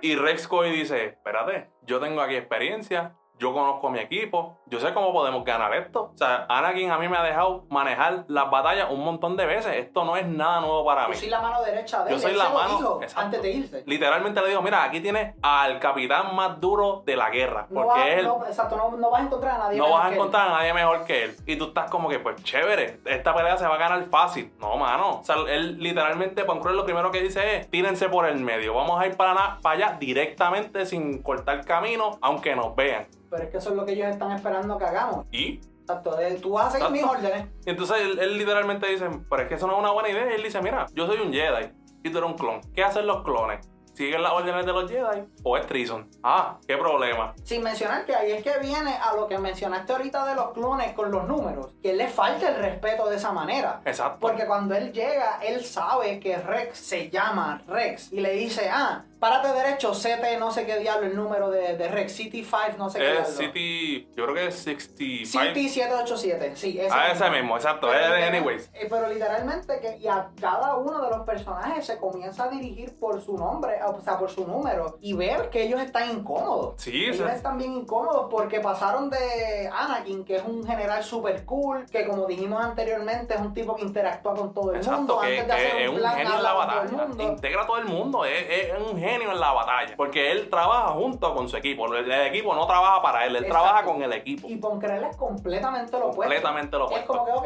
hay, hay un cañón directamente apuntado para nosotros. Ok, síganlo directo. ¿Qué? Exacto, como que me están mandando a, morir. O sea, No, que hay un momento dado en el Umbar Arc que ellos se cuestionan eso mismo, porque vemos que están cayendo unos misiles, o sea, que los están bombardeando básicamente con, con artillería. Y Poncrel literalmente les dice, no, ustedes van a seguir andando porque ustedes son los clones, como Gabo bien dijo, y yo soy el Jedi, y ustedes van a seguir órdenes. dado a esto, Rex lo que hace es que, mira, se entran en estrés, Fives y Jesse le dicen, mira, nosotros tenemos que hacer algo porque nos, nos vamos a morir aquí. Nosotros dos nos vamos a ir para la base, vamos a robarnos naves de ellos y entonces vamos a atacar porque si no nos van a aniquilar aquí. Sí, porque para añadir a lo que tú estás diciendo y que los lleva a este movimiento tan arriesgado, es que ellos están contra esos tanques que estábamos hablando ahorita en forma de araña, lacranes y cosas, y le están zumbando con todo lo que tienen y no es suficiente.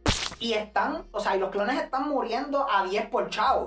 Y eh, ya Rex está, mira, hay que retirar porque no sabemos con qué es lo que estamos peleando. Y Poncrel, ¿qué es lo que dice? Ustedes sigan para adelante porque si presionan lo suficiente, eventualmente vamos a pasar. ¿no? Y, y se pone peor. Y se porque pone peor. después él llama al, al Escuadrón 212 y les dice: Tengan cuidado con los clones, que ahora hay gente de un vara vestido de clones. Ah, sí. Disparen para matar. Sí, sí, sí. Mira, hermano, o sea, se encuentra el 501st con los 212, se empiezan a matar. Rex se da cuenta y sale a correr a la cañona Se para el medio, se quita el casco y dice: No disparen, nosotros somos hermanos. Que eso es una de las escenas que yo digo que más a mí me chocó en toda la serie. Porque vemos el horror en la cara de toda esta gente. Porque tú estás matando a alguien que se ve exactamente como tú. A tus hermanos. Con las personas que ustedes sí salieron de un capsule. Pero todos ustedes han estado todos los años años que han estado con vida juntos. Y en este mismo arc como tal viene lo que me dijiste anteriormente, que es lo de la muerte de Waxer, que es una muerte súper fuerte, súper sentimental, porque es un personaje que habíamos visto evolucionar a través de la serie. Sin mencionar que la actitud de Von Krell cuando todo esto se resuelve, porque la actitud de Rex y todo esto cuando ven la masacre que ellos mismos hicieron por las órdenes de Krell, dicen, no, nosotros vamos a arrestar a este infeliz. Y ahí es que viene la diferencia. Pudieron haberle dicho, vamos a masacrar a este tráfala. Pero no, ellos, aunque saben que están, o sea, ellos están bien y que Krell traicionó a la República, lo primero que dicen es, vamos a arrestarlo. Vamos a arrestarlo y te vamos a acusar de traición y toda la cosa. Y ahí es que explota el reguero bien brutal. Sí, y es, es- que es una cosa porque tiene, se pone bien difícil porque hay varios de los soldados que son leales a Cruel. Sí, sí. Porque dicen, mira, a pesar de que se han muerto un montón de clones, qué sé yo, ellos como que se engañan ellos mismos de, mira, nosotros somos dispensables, qué sé yo, él tiene buen récord, es- que está good comprobado. soldiers follow Good soldiers follow orders. Lo vas a seguir escuchando. Se pone así, hacer en secreto para arrestar a Cruel. Según dicen, Cruel, estás bajo arresto, vas a ir para una celda en, la- en los inferiores. Cruel pega a matar a todos los clones. Exacto. O sea, sí, que vemos que el tipo no es un tipo que le gusta ceder. No. No es un tipo que le gusta ceder. Y eso lo habíamos visto anteriormente ya a través del ARC. Pero cuando el ARC se está, se está resolviendo, se amplifica bien brutal. Y sin, o sea, y al final que todo eso que lo cogen y lo encierran, que él se vacila a los clones que eran leales a él. Eso a mí me supo a mí tan fuerte. Sí, porque- porque literalmente todos los demás clones eran como que usted nos traicionó. Nosotros confiamos en usted, seguimos sus órdenes y usted nos traicionó. Y él se le ríe en la cara y le dice, ah, porque por, por eso mismo fue que me los vacilé, porque ustedes son inferiores. Ustedes son creados en un laboratorio y yo soy un Jedi y ustedes no. Así que tienen que bregar con esa. Y ver la cara de Dogma, que es a uno de los que él traiciona. Mm. O sea, la cara de, de- de frustración, la cara de... Este tipo en verdad me troleó bien Sí. Exacto, como que se vaciló, se vaciló mi moral. Que de hecho, eso lo lleva a, a él a, arrebatarle la pistola a Rex y matarlo. Literalmente. Porque literalmente Cruel lo que empieza a decirle, ah, yo ahora yo voy a enseñarle a, a Dooku todo lo que yo hice, él me va a sacar de prisión con la influencia que él tiene. Y entonces tú te quedas como que, diantre, Dooku sabrá quién tú eres. No, tú nunca te has presentado. O sea, e- eso es, eso es como. Eso es lo más que a ti te frustra, ¿verdad? Eso es lo más que me, eso es como los como lo- como lo- los caquitos de por ahí que te dicen, diablo, esta mami está bien dura, yo cojo y le voy a enviar un DM, macho, la voy a coger y le voy a hacer tal y tal cosa. ¿Ya lo ya te conoce? No. Hello. Ella por lo menos sabe que tú existes. No. Pues, hermano, no hagas cosas a favor de él. ¿Qué te pasa? Lo brutal es que sabiendo cómo es Dooku en esta serie, probablemente le iba a decir gracias y lo mataba. Ajá, exacto, era como que, diablo, gracias, Dios, tú te pareces como un pescado, yo, yo quiero un asopado ahí de marisco. O sea, el tipo, el tipo... Pastelillos de chapín. Eh, chacho. Ay. El tipo, el tipo murió haciendo el ridículo. No, literal, literal. Pero es un personaje de esos que mientras más va corriendo el arc, más lo, le- o sea, más le vas cogiendo odio. Sí. Y no es ni un odio como que, ah, cho, tú estás tan brutal, en verdad. Te No, esto". ese es el odio que- exacto. puro en todos Exacto, en- no es, no es como form. no es como Darth Maul, que es el otro lado de la peseta, que tú lo odias, pero es porque el tipo, mano, de verdad, de verdad, tú dices, este, tú eres, tú eres, tú eres lo peor. Bueno, me encanta. Exacto. O sea, no, cruel no. No, mira, y ya que estamos hablando de eso, de los clones y todo eso, una de las razones principales por las cuales nos duelen las muertes de estos personajes es que específicamente hay un arc que se llama The Clone Cadet Arc, que es que vemos al Domino Squad, que es el equipo principal de clones que vemos a través de la serie, de, de ser cadetes como dijimos anteriormente, que van evolucionando hasta ser este, ARC Troopers. Pero vemos cómo ellos tienen, o sea, tienen problemas para trabajar juntos, como Echo, Heavy, todos los demás eh, comienzan. Y no le vamos a dedicar tanto tiempo a este, porque ya se lo dedicamos básicamente Sí. ahorita. Pero Gabo, en general, ¿qué te parece esto del Clone Cadet Arc? De verdad, como dije ahorita, o sea, ellos estaban bred for this, este, para esto es que los crearon. Ajá. Pero ese, ese arc de los cloncades te hace sentir como que diantre, mira, estos, estos son soldados reales, como por ejemplo los soldados que, que, que hay en la guerra de, de hoy en día. Ujú. O sea, que tienen su- sus dificultades, pasan por estrés, o sea, saben que hay, hay cosas por, por entre medio. O sea, si yo no paso este examen, yo no puedo ser un ARC Trooper. Si no soy un ARC Trooper, no puedo ir a, la- a la- a los mejores squads. Se ve que ellos, a pesar de sus diferencias, todas esas cosas, pueden lograr trabajar juntos para este, obtener una meta. O sea, llegar a un punto donde ellos este, tengan respeto en el, en el campo de batalla. O sea, se, se ve que, por decirlo así, ellos no llegaron allí por, por genes. Es, es talento, trabajo, todo lo que se necesita para tú ser exitoso en lo que quieres hacer. No, no, claro, y eso lo vemos también en el mismo arc porque hay dos eh, entrenadores. Hay uno que dice, mira, vamos a darle la oportunidad. Sí, son un poquito este, sloppy en cuestión de la ejecución, pero hay un potencial increíble aquí. Sin embargo, hay otro de los cazadores de recompensa que dicen, mira, vamos a tirarlos a limpiar. O sea, porque estos tipos nunca van a poder ser exitosos en un campo de batalla. Exacto. Y vemos que a través de la adversidad y como tú dices, a través de esfuerzo, trabajo en equipo, logran el objetivo y eventualmente terminan siendo Arc Troopers. Sí, y eso sin incluir que ellos tuvieron mucho el apoyo de Shakti. De Shakti, sí. Shakti es un personaje también que yo siento que es bastante underrated y Sí. que no se usa lo suficiente. Pero hablando de personajes overrated y que tiene que ver en este arc, eh, underrated, disculpa, Underrated. que tiene que ver en otros, muchos otros arcs, es el personaje de 99. Ah. Que 99 es el G. Yo honestamente siento que yo nunca he llorado tanto por un personaje ficticio como he llorado por 99. Porque para los que no saben, 99 es un clon este, defectuoso.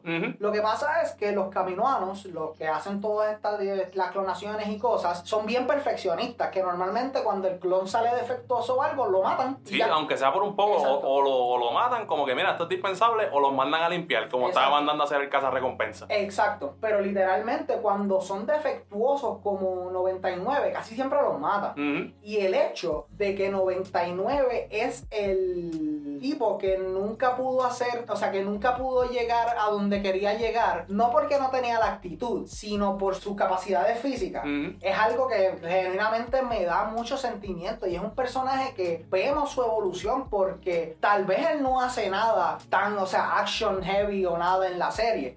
Pero ver sus reacciones cuando él se entera de que, ah, mira, ya somos Arc Troopers. Coño, qué bueno, mano, felicidades. Mira, fulano se murió. Ah, diablo. No, o sea, y, y hablando de, de muerte, o sea, Heavy le deja su medalla. Y, y nunca, nunca se la Y puede nunca devolver. se la puede devolver, que ese fue el acuerdo que ellos hicieron. Fue como que, mira, de verdad, de verdad, gracias a ti, que tú te sabías todas las reglas, nos diste todos los tips, que has visto a miles de clones ser entrenados. Gracias a ti nosotros pasamos esto. Así que esta medalla no es mía nada más, es de nosotros. Exacto. Nosotros somos un equipo. Tú eres tan, tan clon como lo soy yo. Toma mi medalla. Cuando nosotros nos volvamos a encontrar en mejores circunstancias, yo la tomo para atrás. Y lamentablemente nunca vemos esa devolución No, porque. Heavy muere eh, defendiendo a sus hermanos. Sí. Él muere defendiendo a sus hermanos de la misma manera que muere 99. Ujú. Que 99, ahora mismo tengo los ojos aguados pensando en la escena, pero es que es una escena simplemente tan y tan poderosa que esto es Star Wars. Es que- en exacto, exacto, porque es que literalmente tú ves a, a- a todos los, los- los droides llegando y tú dices, diantre, mira, ya el amo se nos está acabando, tenemos poca artillería, pero 99, como sabe dónde está todo, eso, eso es su trabajo, eso es a lo que él se dedica. Ajá. Él sabe dónde estaban las granadas, él sabía dónde estaban las pistolas, él las fue a buscar. Exacto, en el Corriendo en el medio de un tiroteo, o sea, era como que, Él mira, tu vida. cover. Exacto, él salió de cover, tu vida está en riesgo. Él consigue la granada, se la, se la hace llegar. O sea, literalmente sus acciones le salvaron la vida a todos ellos. Sin mencionar que piensen en todo esto, que él sale del cover y corre y todo eso, él está defectuoso. Exacto, o sea, él, él cojea. físicamente no es capaz No de, correr de- de- de correrlo, o sea, él no puede correr casi. Él Exacto. literalmente dijo, mira, si yo puedo dar mi vida para que ellos puedan seguir adelante, salvar lo que queda aquí de los, de los cadetes Younglings, porque eso, eso es precisamente lo que estaban salvando en ese momento, porque como nosotros bien dijimos, ellos los crían allí. So, él, él literalmente dio la vida para que esos niños que también eran clones pudiesen ser soldados en ARC Troopers en un futuro. Él dio su vida por la próxima generación. Exacto. Y eso es mm, brutal, Literal. brutal, en verdad. Pero eh, honestamente, eh, uno de los mejores personajes en Star Wars de los cuales no se habla lo suficiente, en verdad, porque es un personaje complejo, completo. Y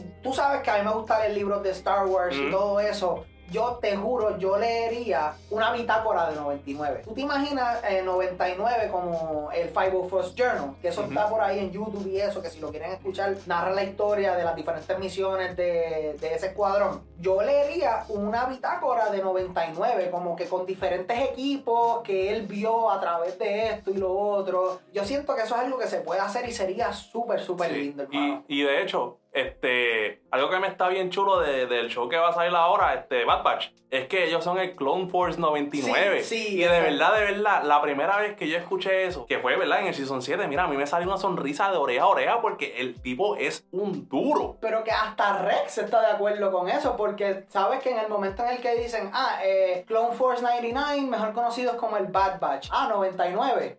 Nice. Sí, es como que ya está ese respeto ahí porque todo el mundo sabe quién es. Sí, y él dio su vida en camino. O sea, que como tú dijiste, es el hogar de ellos, que si los separatistas ganaban esa batalla, la guerra se acabó. Sí. No hay break. Así que es un personaje súper súper brutal que merece mucho más reconocimiento. Y en verdad, Dios bendiga a 99 porque no se Sí, puede decir sí, más nada. En verdad, sí. es un personaje espectacular. Pero hablando de cosas espectaculares, y vámonos a un arc un poquito más raro. Porque es un arc raro, pero no estoy diciendo que Ya, es malo. ya- ya yo sé para dónde tú vas. Zúmbalo, Vamos entonces. para los Night Tú Sisters. sabes.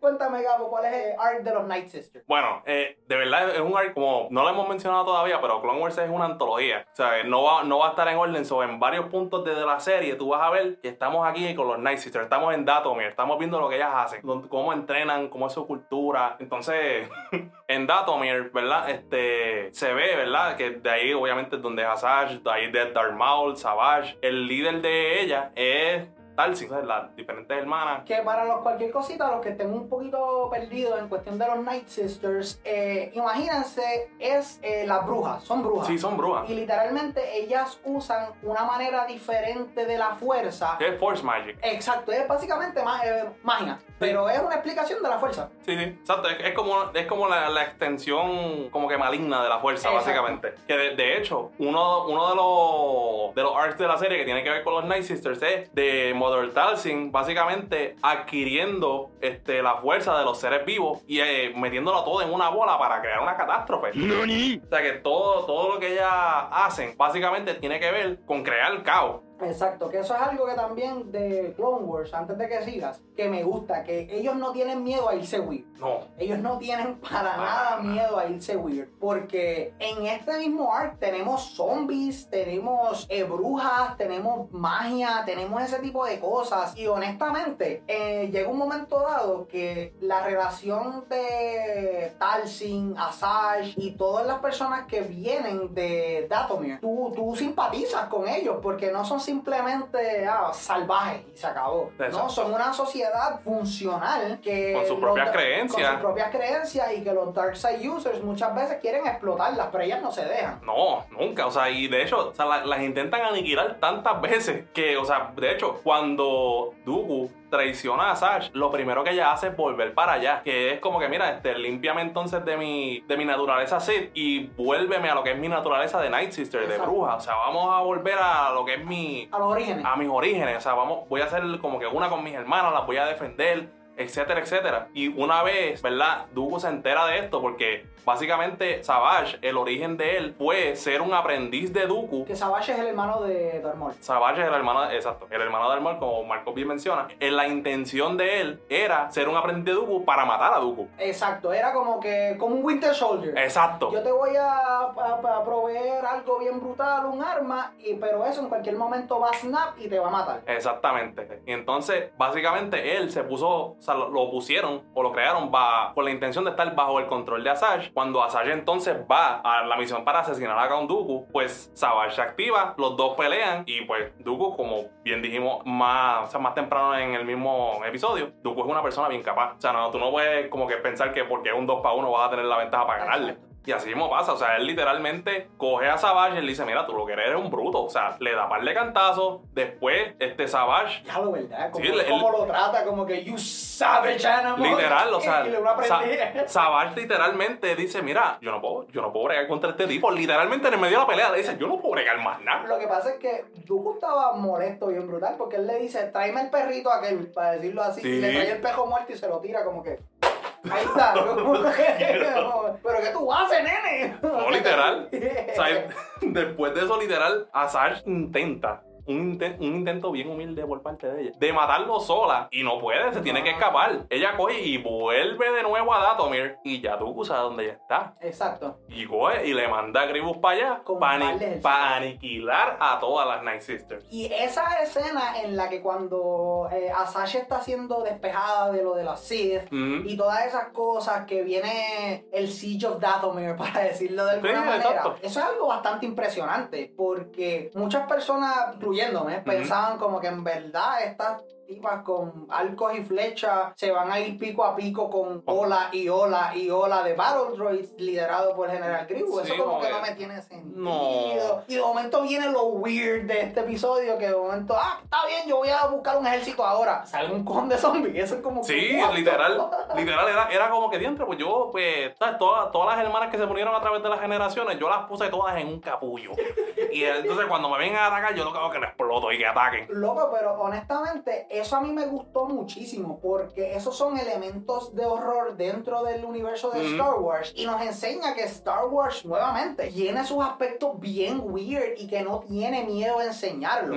Y esto, lamentablemente, tiene un, un desenlace poco favorable para las Night Sisters Sí. y todo eso. Y eso lo vemos porque llega un momento dado cuando están en el último push, para decirlo así, que una de las hermanas de, de Asash le dice, mira, no te preocupes por nosotras, síguelo. Y ahí mismo le meten el último tiro y es como que, ah... Sí, como que eh, todo no está funcionando como pensaba. y Asash se culpa a ella misma porque... Sí, por la muerte de sus hermanas. Porque, vamos a hablar claro, she- ella fue la culpable. Indirect- Sí, sí, ella fue la indirectamente, no hay culpable. break. Sí, direct- directamente. Es que yo, yo, ¿sabes por qué yo digo indirecto? ¿Por? Porque Model Talsin, ella como que nunca le decía que no, a pesar de que ella, ella no es bruta, ella sabe lo que, ella sabía lo que iba a pasar. Pero lo que pasa es que yo entiendo que, que Mother Talcin se sobreconfió. Como que tal yo, yo soy poderosa en la fuerza, yo soy esto, lo otro. Este, tengo a la mano derecha de Dooku por un montón de años, así que ya yo sé cómo él está pensando recientemente. Ujú. I got this. Yo siento que eso fue lo que pasó. Porque recuerda que Grievous, a diferencia de Dooku, no es un tipo elegante ni nada por el estilo. Porque Exacto. algo que me gusta de Dooku, y es un detalle bien zángano, es que Dooku pelea con una mano atrás.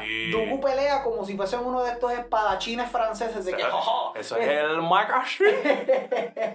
y este, el resto de la gente, ¿no? El resto de la gente pelea, "Pa, vamos allá. Sí, sí. Pues nada, este arc es un arc bien raro, bien cool, que nos presenta a Sash como un personaje complicado y que de la misma manera un cero para lo que ella va a hacer en el futuro, en el resto de la serie, películas y eh, series y cómics, perdón. De hecho, y se ve después de, ¿verdad? Lo que, se- lo que sería más o menos el Siege de las Night Sisters, que es básicamente donde las aniquilan. Ujú. Que Model Talsin, o sea, ella no se dejó tampoco, ella, Ah. se, ella se escapó. Literal se convirtió en un peo. Exacto. Que después, luego de eso, es que se vuelve a encontrar entonces con Savage. Y ahí es que ella coge y arregla a Maul. Que ahí es donde tú dices, diantre, pues ya que Maul está completamente capaz y todo, todo, todo ese issue, ya tú sabes que va a haber problemas. Exacto. O sea que, por decirlo así, Model Talsin tuvo un papel bien importante en los Clone Wars. Literal, o sea, ella es como si fuese. Ella es esa facción que nunca tuvo una oportunidad genuina de ser un acting part en la guerra, pero era una de esas facciones de que, mira, si ustedes se lo proponen, ustedes pueden embaratar Sí, de los lados. sí, literal. Bueno, porque hay una escena, volviendo a esto de la brujería y la magia, ¡Ese es el diablo, güey! ¡No mames!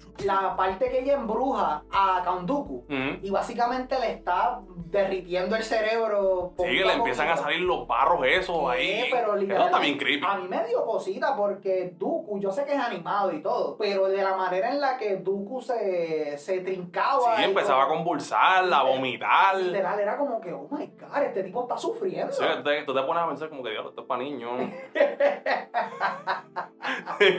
como que, como que se, se ve ese, ese aspecto de, de magia negra que tú dices como No, y si estamos hablando de magia y de cosas weird y todo eso, uno de los arcs más al garete de todo Clone Wars tiene que ser uno que es Mortis. Porque Mortis, honestamente, es uno de esos arcs que yo la primera vez que lo vi, cuando lo acabé, yo dije, que yo acabo de ver. Ajá. que yo acabo de ver porque no es este no hay mucha acción no hay este muchas cosas relacionadas al universo de Star Wars como lo vemos en las películas y eso pero es algo que se mete más en el En la naturaleza de la fuerza. gracia es Porque- el aspecto este metafísico Exacto. así Porque básicamente entran en lo que es el padre. Exacto Y entonces. ¿Qué el- Dios, para Exacto, así? que es el dios de la fuerza, por decirlo así. Junto con el padre está el hermano, que es el lado oscuro de la fuerza, y la hermana, que es el lado luz de la fuerza. Y entonces llegan ahí, que de por sí llegan básicamente de la nada. Ellos literalmente aparecen ahí porque ya se estaba escuchando en la profecía que el, el Chosen One ya había nacido y había este, comprobado sus habilidades, que obviamente estamos hablando de Anakin.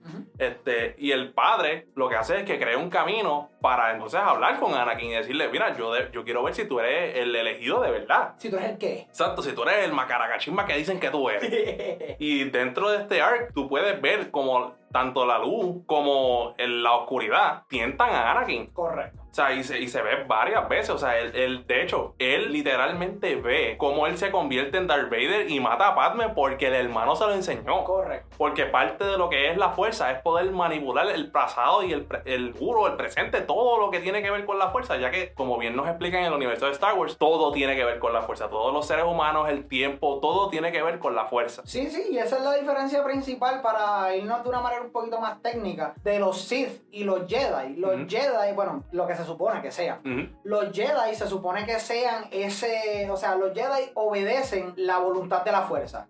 Los Sith intentan manipularla. Exacto. Que eso es algo que yo siempre he tenido bien claro y que me encanta del concepto de Star Wars. Pero el hecho de que cuando yo vi a estos personajes, que vi a la hermana, vi al hermano, vi al padre. Y de, y de hecho, el- la hermana y el hermano peleando para decir como que, mira, Anakin, vente para aquí, vente para acá, vente para acá, vente para acá. Y se convierten en paros y en dragones, o sea, en, Sí, en un Griffin, literalmente. Es bien weird. Es, es- es un, es un arc que tú te sientes como que diantre. Mano, yo estoy arrebatado ahora mismo. o sea, ¿qué está pasando? Pero es un arc que yo siento que las personas sí deberían ver la serie, ver el arc y seguir para adelante.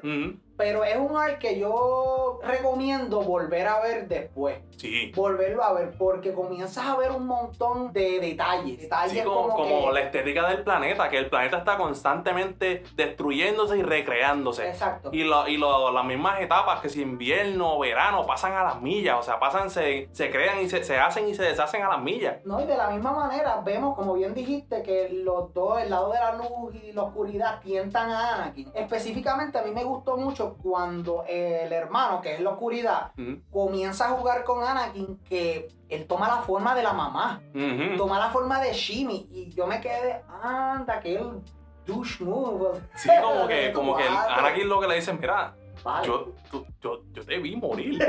Porque, o sea, literalmente, o sea, como bien dije, la fuerza puede manipular lo que sea. O él tenía las memorias de la mamá. O sea, no era que le estaba hablando baba. Exactamente. O sea, y también cuando nos ponemos a ver, este, Anakin es seleccionado como el elegido por el padre y él demuestra que él puede sí, mantener él, a los dos él en literalmente los baja de una pelea. Dice como que, mira, o sea, tranquilícense y se escucha como, como una voz atrás de él, como un eco de un dios. Como que, mira, este, yo soy el que manda aquí. Exactamente. De hecho, en ese arc también es la primera vez que vemos a Qui-Gon como un Force Ghost hablando con Obi-Wan. ¿En verdad? Sí. Oh, me acuerdo que él salía, pero no me acordaba que era la primera vez. E- ¿verdad? Esa, esa es otra cosa que es bien curioso de este arc, que tú pensarías que al final, no, este es el Season 3. Exacto. Estamos a mitad, o sea, ¿de dónde salió esto? Exacto, que eso es algo que también tú te pones a ver, como les mencionamos. Es una serie antológica y Ujú. pues se cuenta fuera de orden, pero esto es bien temprano Ujú. en la guerra, porque Ahsoka es una nena todavía. Sí, sí. Tiene los, los, los tentaculitos este, y toda la cosa, que eso es una de las razones principales y de la, o sea, de las maneras principales que podemos saber el timeline en donde ella está. Pero honestamente es un art bien raro, Sí. bien raro, con mucha, muchos layers. Y honestamente les voy a recomendar, o sea, si a ti te gusta Star Wars por alguna razón ya viste esta serie completa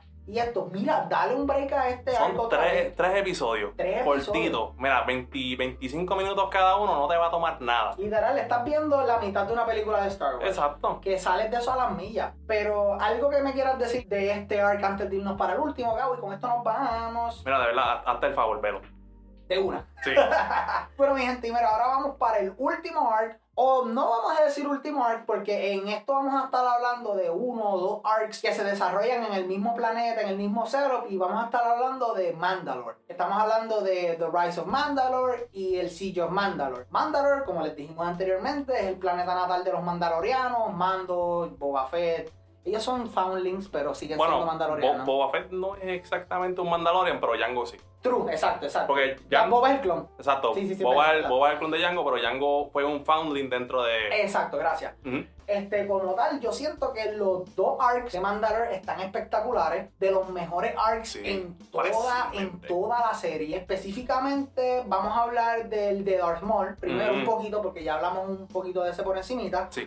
Pero en este momento es que vemos cómo Darth Maul hace el Shadow Collective, que son los gangsters y las cosas, Mm. para hacer un imperio criminal, y lentamente él se va apoderando de Mandalore. Con la ayuda de, de Pre Vizsla y el Death Watch, Mm. que son unos personajes que ya habíamos escuchado anteriormente en The Mandalorian. Inclusive vemos el Darksaber y vemos todas Sí. esas cosas. Privisla se lo ganó en batalla, ¿verdad? Este, y él básicamente abusa de ese Darksaber. O sea, él cada vez que va a pelear, él es la guía. Yo soy el rey de Mandalor por batalla. ¿no? Yo estoy siguiendo el, el old, el, ¿cómo se dice? El, el, el old este, law. Básicamente, o sea, que Death Watch es el que lo sigue, por- porque para entrarle un poquito en detalle, Mandalore se vuelve, se vuelve un planeta pacifista, ah, ¿verdad? En, baja- en orden de Satin Christ. Básicamente, dicen, mira, no vamos a pelear na- más nada, nos vamos a abandonar nuestra raza de guerreros, nos vamos a seguir básicamente au- auspiciando nuestro poder en base a violencia para básicamente a- adquirir lo que queremos. Entonces, esto lleva a que el primer ministro, por ejemplo, además de Privisla, creen como que su enemistades con Satín. Que entonces eso lo que lleva es a que, pues, como tales- tan- tantos grupos de personas no están de acuerdo, como por ejemplo la hermana de Satín, Bocatán, no está de acuerdo con que abandonen lo que es la raza de guerreros.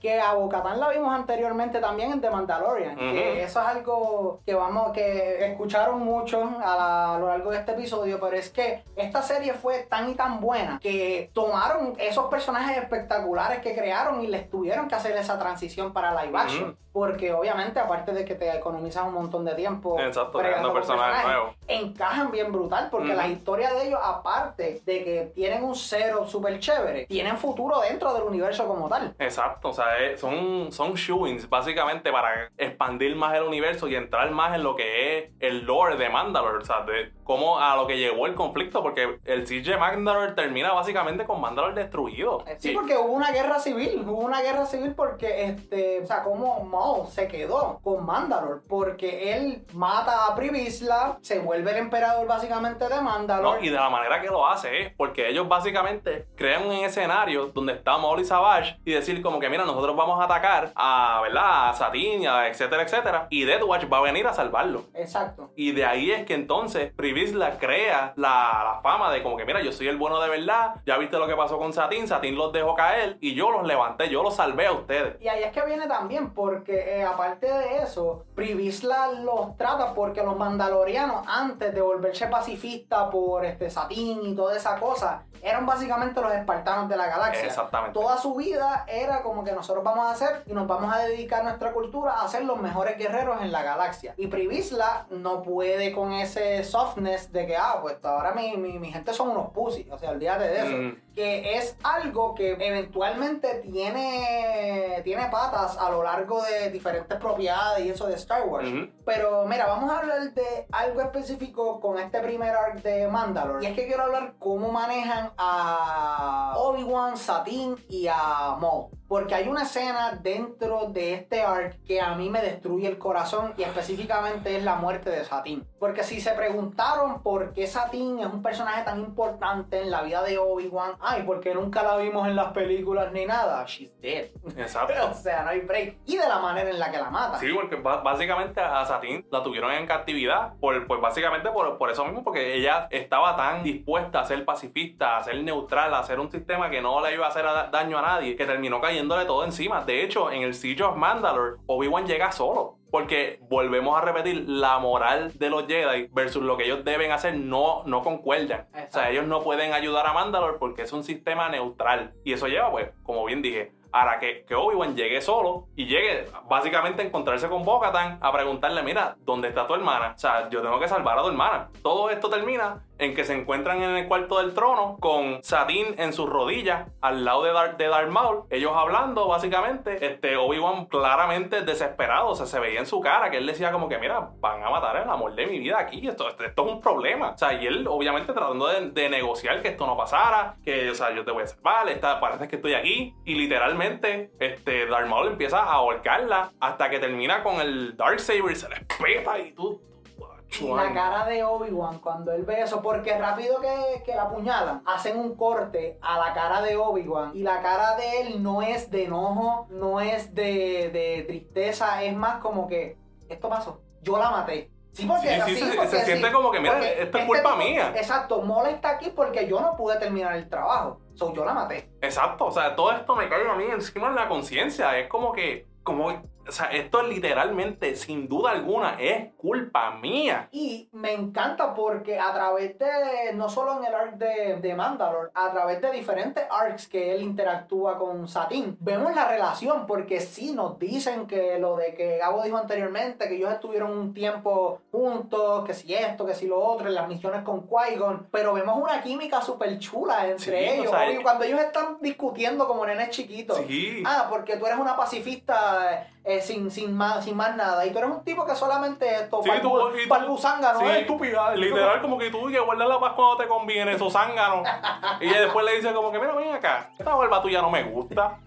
Porque te- te- te- está ocultando tu cara, que bien linda que está, para que sepas. Hijo sabroso. Literal. Pero, mano, literalmente, Satín es uno de los personajes más brutales que esta serie creó. Obviamente hay un montón, y se puede decir eso mismo de un montón de personajes. Pero lo que es Satín específicamente, o sea, específicamente cómo amplifica y complementa al personaje de Obi-Wan es una cosa increíble. Y es por eso, es una de las razones que me da mucha tristeza que no la van a utilizar en la serie Eh, de Obi-Wan. El concepto de que eso se puede hacer y muchas personas me están diciendo, ah, pero es que ella está muerta y ella no es un Force Sí, Ghost. como que, diablo. que si esto, que si lo otro. Gracias, Mr. Wikipedia, lo sé. Pero yo no le estoy diciendo que la usen como un Force Ghost. Ustedes se imaginan que, o sea, una visión. Exacto. Ustedes se imaginan lo poderoso que va a ser porque en esta serie de Obi-Wan, por lo que estamos viendo, vamos a bregar con la depresión de este tipo después de que básicamente su aprendiz mató su religión completa Exacto, y él se perdió culpa todo. él mismo. Él lo perdió todo. Y él se culpa él mismo, lo que significa que ustedes se imaginan lo poderoso que sería que ese hombre caiga al piso en algún momento dado y cuando mire para arriba vea a Satín diciendo como que no me puede fallar otra vez o algo así. Yo lloro ahí mismo. Ahí voy a mismo. colapsar. Bueno, o sea, yo, yo lloré cuando ya la mataron. O sea, es- eso no fue un chiste. O sea, yo, es, es que pesó tanto porque por, por lo mismo que dijimos, todos los momentos que tuvieron, la, cómo se complementaban, las conversaciones que tenían, que tú podías ver, mira, ellos estaban ahí, mira, uñimugre, se encantaban. O sea, ellos, ellos querían estar juntos a pesar de, de que no podían. De hecho, yo honestamente pienso que por eso es que Obi-Wan entiende tanto la relación de Anakin y Padme y Sí. no la puso en, en, en, en los ojos del, del Jedi Council. Sí, porque si porque él sabe lo que es. otro, exacto. exacto. él sabe lo que es. Él pudo haber sido otro. Obi-Wan de cierta manera se veía, o sea, se veía en, en Anakin. Sí. Porque, y repito, por eso es que siento que el personaje de Satín le da tantos layers más al personaje Exacto. de Obi-Wan. Porque ahora Obi-Wan no simplemente es, ah, pues te tapé el, el romance y la cosa, pues porque eres mi pana. No, o sea, te tapé el romance y el reguero porque eres mi pana y porque entiendo lo que tú estás pasando. Exacto. Y entiendo lo que es no, que, no poder estar con alguien que tú quieres, no porque no puedas, porque no la ames, sino porque las circunstancias y las cosas no te lo permiten. Exacto, no te lo permite. Que no- Y, y es, es viniendo de una persona que él mismo expresó que él hubiese hecho lo mismo. Literal. Es, es- es de verdad un, un momento que, que tú dices, diantre, hermano. O sea, esto es para niños. y mira, vamos a hablar de eso, seguir hablando de eso de Mandalore. Y eso nos lleva al último arc de la serie como tal. Que honestamente cuando yo vi eso, cuando estrenó, yo dije, esta es la mejor película de Star Wars que yo he visto en un montón de tiempo. Claro, esos últimos cuatro episodios. Primero que todo, la animación. Está increíble. Que quiero mencionarles que la animación en, este, eh, en esta serie eh, va mejorando a través de cada temporada. Háganlo, o sea, siéntense y hagan esa comparación. Pero yo digo que hasta en la, hasta en la última temporada se ve el cambio. Porque, por ejemplo, los dos primeros arcs eh, tienen la animación bastante chévere. Sí. Pero nada como esos Como el cuatro No, episodios. no, no, no, Inclusive que comentamos, comenzamos con una batalla donde Anakin demuestra que es, que es el cocky tipo, que Sí. es esto y lo otro, y está bien nice. Pero vemos cómo Ahsoka vuelve, le piden ayuda, y estos eventualmente tienen que volver a Mandalore para invadir porque Maul está No, y, y a cargo. de hecho vemos el aprecio que le tienen a Ahsoka porque literalmente según Ahsoka llega a la, a la nave, ven al 501st con la pintura de la piel de Ahsoka. Eso quedó bello. Eso fue, eso fue hermoso. Eso fue, como que, mira, de verdad, de verdad, la única persona que yo sé que quiere a Ahsoka más que ellos es Emanuel. Full. No hay break, no hay break. No, pero, y una de las cosas también fe- referente a Ahsoka en este arc es que se ve que qué haría Ahsoka cuando esté en su pick. Porque a mí nunca se me va a olvidar esa escena cuando ellos están invadiendo en Mandalore y, eh, ah, tenemos que tirarnos en, en los jetpacks, vamos mi gente, vamos. Y Rex le dice, mira, yo no te traje uno, a mí no me hace falta. Y, Literal. y él se ríe como que, tú lo cambias, loca, en verdad", como y ella pues brincando esto, lo otro, y vemos la bondad de ella, porque aparte de que está haciendo una varas y todas esas cosas, ella saca el tiempo para salvar un piloto. Literal. Que los pilotos en Star Wars, por lo menos los clones, son... Siempre los dejan estrellarse, siempre. O sea, bueno, está ahí y se acabó. Pero son personajes que se ve el power level y te importan, te importan, Mm. que no son simplemente personajes que, ok, están ahí, se ven cool y vámonos. No, o sea, son personajes que tienen layers. Exacto. Ella menciona muchas veces, mira, ya yo no soy parte de la República. Y yo, ok, Commander. Como que me encanta que eso es lo que tú piensas, pero aún no importa. No. Eres el Commander. Y ahí es que viene, porque te acuerdas la primera interacción que tuvo Rex y Ahsoka. Aquí la experiencia vale. La Y experiencia. Y Anakin se lo dice. Sí. Mira, ellos, tú no eres una comandante ya, pero ellos saben que tú, has, que tú luchaste junto a ellos batalla tras batalla tras batalla. Así que aunque tú no tengas el rango oficial, tú sigues siendo la baby para ellos. Exacto, porque literalmente, o sea, tú no lo puedes cambiar como ellos piensan. Ellos Exacto. tienen sus personalidades, tienen su identidad, tienen sus creencias. Ellos te respetan, como tú los respetas a ellos. Exacto. No, y inclusive eso se ve en un momento dado saliendo de Mandalore cuando ya este, se resuelve la cosa, eh, todo en Mandalore. Ujú. Que Ahsoka y Rex están teniendo una conversación y vuelve lo de Rex que no sabe qué cómo sentirse con la guerra y diferentes cosas. Ahsoka, o sea, Rex le dice a ella, no, yo estoy un poquito confligido con la guerra porque obviamente es nuestro deber, pero sin la guerra nosotros no estaríamos, nunca hubiésemos existido. Y ella le dice es que más que un soldado espectacular es un gran amigo. Y llegamos al momento donde yo morí, porque en ese momento fue que se ejecutó la Orden 66 y la vemos desde el punto de vista de señor. Brother, eso fue una escena de que yo no lloré, pero yo, a mí la boca, yo estaba con la boca abierta. Yo, literalmente, yo me quedé tieso. Yo me quedé, esto no está pasando. Y fue la reacción de Rex lo que me lo vendió. Porque Rex, cuando eh, Execute Order 66, y ella le dice: Mira, Rex, pasó algo, ¿qué, qué, qué es la que hay? Él se le cae el casco y no puede decirle más nada. Simplemente, pues, levanta las pistolas y, pues, que sea lo que Dios quiera, ¿verdad? Porque no puedo hacer nada. Que son momentos poderosos dentro de Star Wars, aunque, o sea, obviamente no, es un nitpick. Me hubiese gustado ver cómo la Orden 66 eh, se ejecutaba a través de otros lados de la galaxia con Jedi que no vimos en, la, en episodio 3. Sí. Está, entiendo que este era el punto de vista de Ahsoka y todo eso, Sí. pero hecho ¿Sabes, eso. ¿Sabes otro nitpick que tengo? ¿Cuál? ¿Sabes que habían clones desertores? ¿Qué pasó con ellos en la Orden 66? Pues no O sea, sé, ¿verdad? yo- Tal vez se volvieron locos. Se volvieron, exacto, yo, eh, esa es como una duda que me vino ahora por lo, por lo que mencionaste. Se volvieron locos, es que es lo más que, que se Sí, o, o tal vez dijeron, "Ah, ok, pues ya estoy aquí, ya no tengo que ver. Exacto, No sé. Que, como que de momento estaban, el que tiene hijos y todo está bregando ahí, de momento, y ya, ya, esto. Es lunes, amigo. y, siguió, y siguió trabajando, como que pues no voy a hacer más nada. Pero Gabo, algo más que te haya gustado sobre este arc de Mandalore como tal, el final como tal, después de la Orden 66, que se resuelve todo, que vemos como Ahsoka se escapa de la nave cayéndose y todas esas cosas. No, y, y uh, había otro momento que en ese, eh, no te voy a mentir, en ese también lloré. Este, que tú la ves a ella enterrando a los clones de su squad. Ah, sí, Con, sí, ca- sí. con cada palito, cada casco individual. Y ves el casco de Jesse. Que, o sea, Jesse fue durante la Orden 66. Él a, a rajatabla dijo: Mira, o la mata o la mató yo. Y los arrestó a los dos. Exacto. Y esto es literalmente justo después de que ya ellos habían atrapado a Mol. Toda la cuestión, o sea, era, era como que esto en serio está pasando. Que hablando de Mol, tiene una escena espectacular en el pasillo cuando lo sueltan. Sí. Que está matando a todos los clones y todas las cosas que, fun fact, oficialmente si pones a un usuario de la fuerza en un pasillo, cosas maravillosas van a pasar. Sí, no hay break.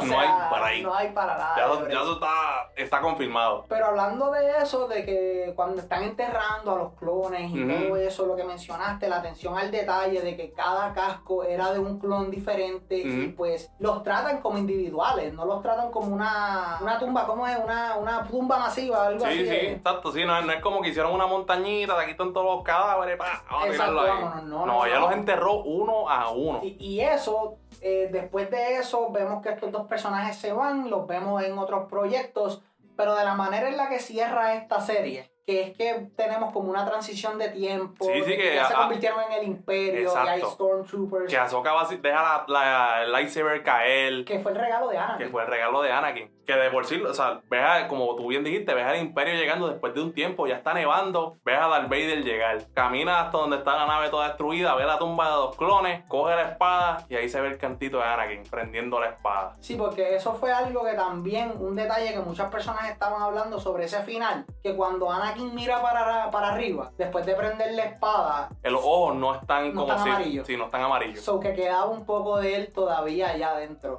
Sin mencionar que no me acuerdo, pero yo creo que lo que él estaba mirando para el cielo era este búho de Azoka, ¿verdad? El búho de. Ese era el búho. Sí. Perfect, perfect. Eh, esa, esa atención de detalle fue. Bueno, él, él, él lo escucha y automáticamente mira para arriba. Prende la espada, la apaga, mira para atrás y se ve el reflejo de él en uno de los cascos de los clones yéndose Y nos vamos a y cierra. Un final perfecto porque fue un final agridulce. Sí. Fue un final agridulce porque honestamente yo no esperaba, yo no esperaba que esta serie tuviese un final feliz. Es que no puede. No puede, exacto. No puede. Al contrario, o sea, tenía que tener un final agridulce porque las precuelas son básicamente la historia de cómo los buenos perdieron.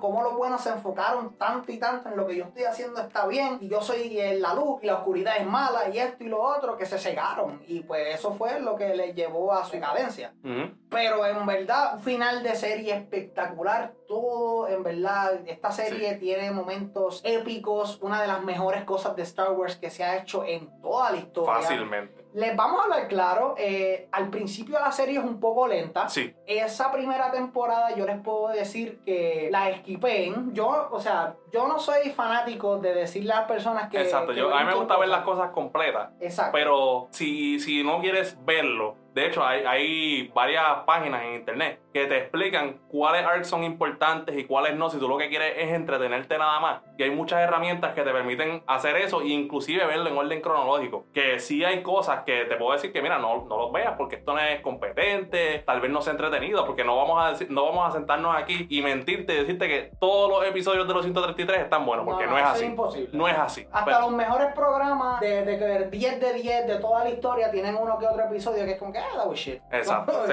sí, y, y va a pasar, y va a pasar. Pero de verdad, de verdad, como dice Marcos, hay muchas cosas que puedes brincar si tu enfoque es entretenerte en la serie. Y de verdad, de verdad, es una serie bien completa. Ves cómo los personajes se desarrollan, ves sus relaciones, ves cómo, cómo todo llevó al, a su final. Y esos cuatro episodios es del mejor contenido de Star Wars que puedes ver, punto. No hay break. Exacto, no es ve- ver en el 2020, 2021, es ever. O sea, Ujú. literalmente es un show fantástico. y definitivamente. genuinamente yo siento que George Lucas hizo un trabajo brutal presentándonos el lore del Clone Wars. Porque ese time period de esa guerra en la galaxia tiene tanto y tanto potencial. Que inclusive, loco, que eso es algo que yo sé que no van a hacer y yo espero que no hagan. Mm. Pero algo que tú puedes hacer ahora mismito es hacer este The, The Clone Wars, The Lost Mission. Y hacer, un, y hacer una, una serie de The Clone Wars, pero que se enfoque en otro escuadrón. Y ya, y volviste al mismo time period con la misma animación y todo, pero nunca vas a ver a personajes que, que viste acá. Yo espero, obviamente, yo espero que nunca hagan eso ni nada, porque le va a quitar un poco de Sí, contexto exacto. a... Le, qui- le quita contexto y, y sinceramente se siente que están milking it. Exacto. Y es- eso está de más. O sea, si algo ya está bien hecho, no, no tienes que añadirle más innecesariamente. Pero mira, ah, para terminar, Gabo, quiero quiero preguntarte algunas eh, cosas que tú estás esperando para The Bad Batch, ya que esa serie va a estrenar eh, el 4 de mayo, día de Star Wars hoy. Ustedes, o sea, ¿qué estás esperando? Porque como dijimos al principio, muchas personas, incluyéndome, esto es Clone Wars Season 8, pero es una manera bastante orgánica de continuar, porque vamos a ver cómo la República cambió al Imperio, cómo los soldados, o sea, los clones, poco a poco van a ir este, convirtiéndose en los Stormtroopers, a reclutas, que si esto, que si lo otro. Cuéntame, Gabo, ¿qué tú esperas de esta serie? Mira, pues honestamente una cosa muy importante que estoy esperando de esta serie es ver cómo Cody interactúa con básicamente el Bad Batch y cómo derrotarlos y todo eso, porque Sí. por lo menos en lo que es Star Wars Legends, Cody es el que entrena a todos los Stormtroopers, o sea, las tácticas de él están por todos lados, o sea, y él obviamente era el, el comandante de Obi-Wan, o sea, él, él no era un chiste. Ujú.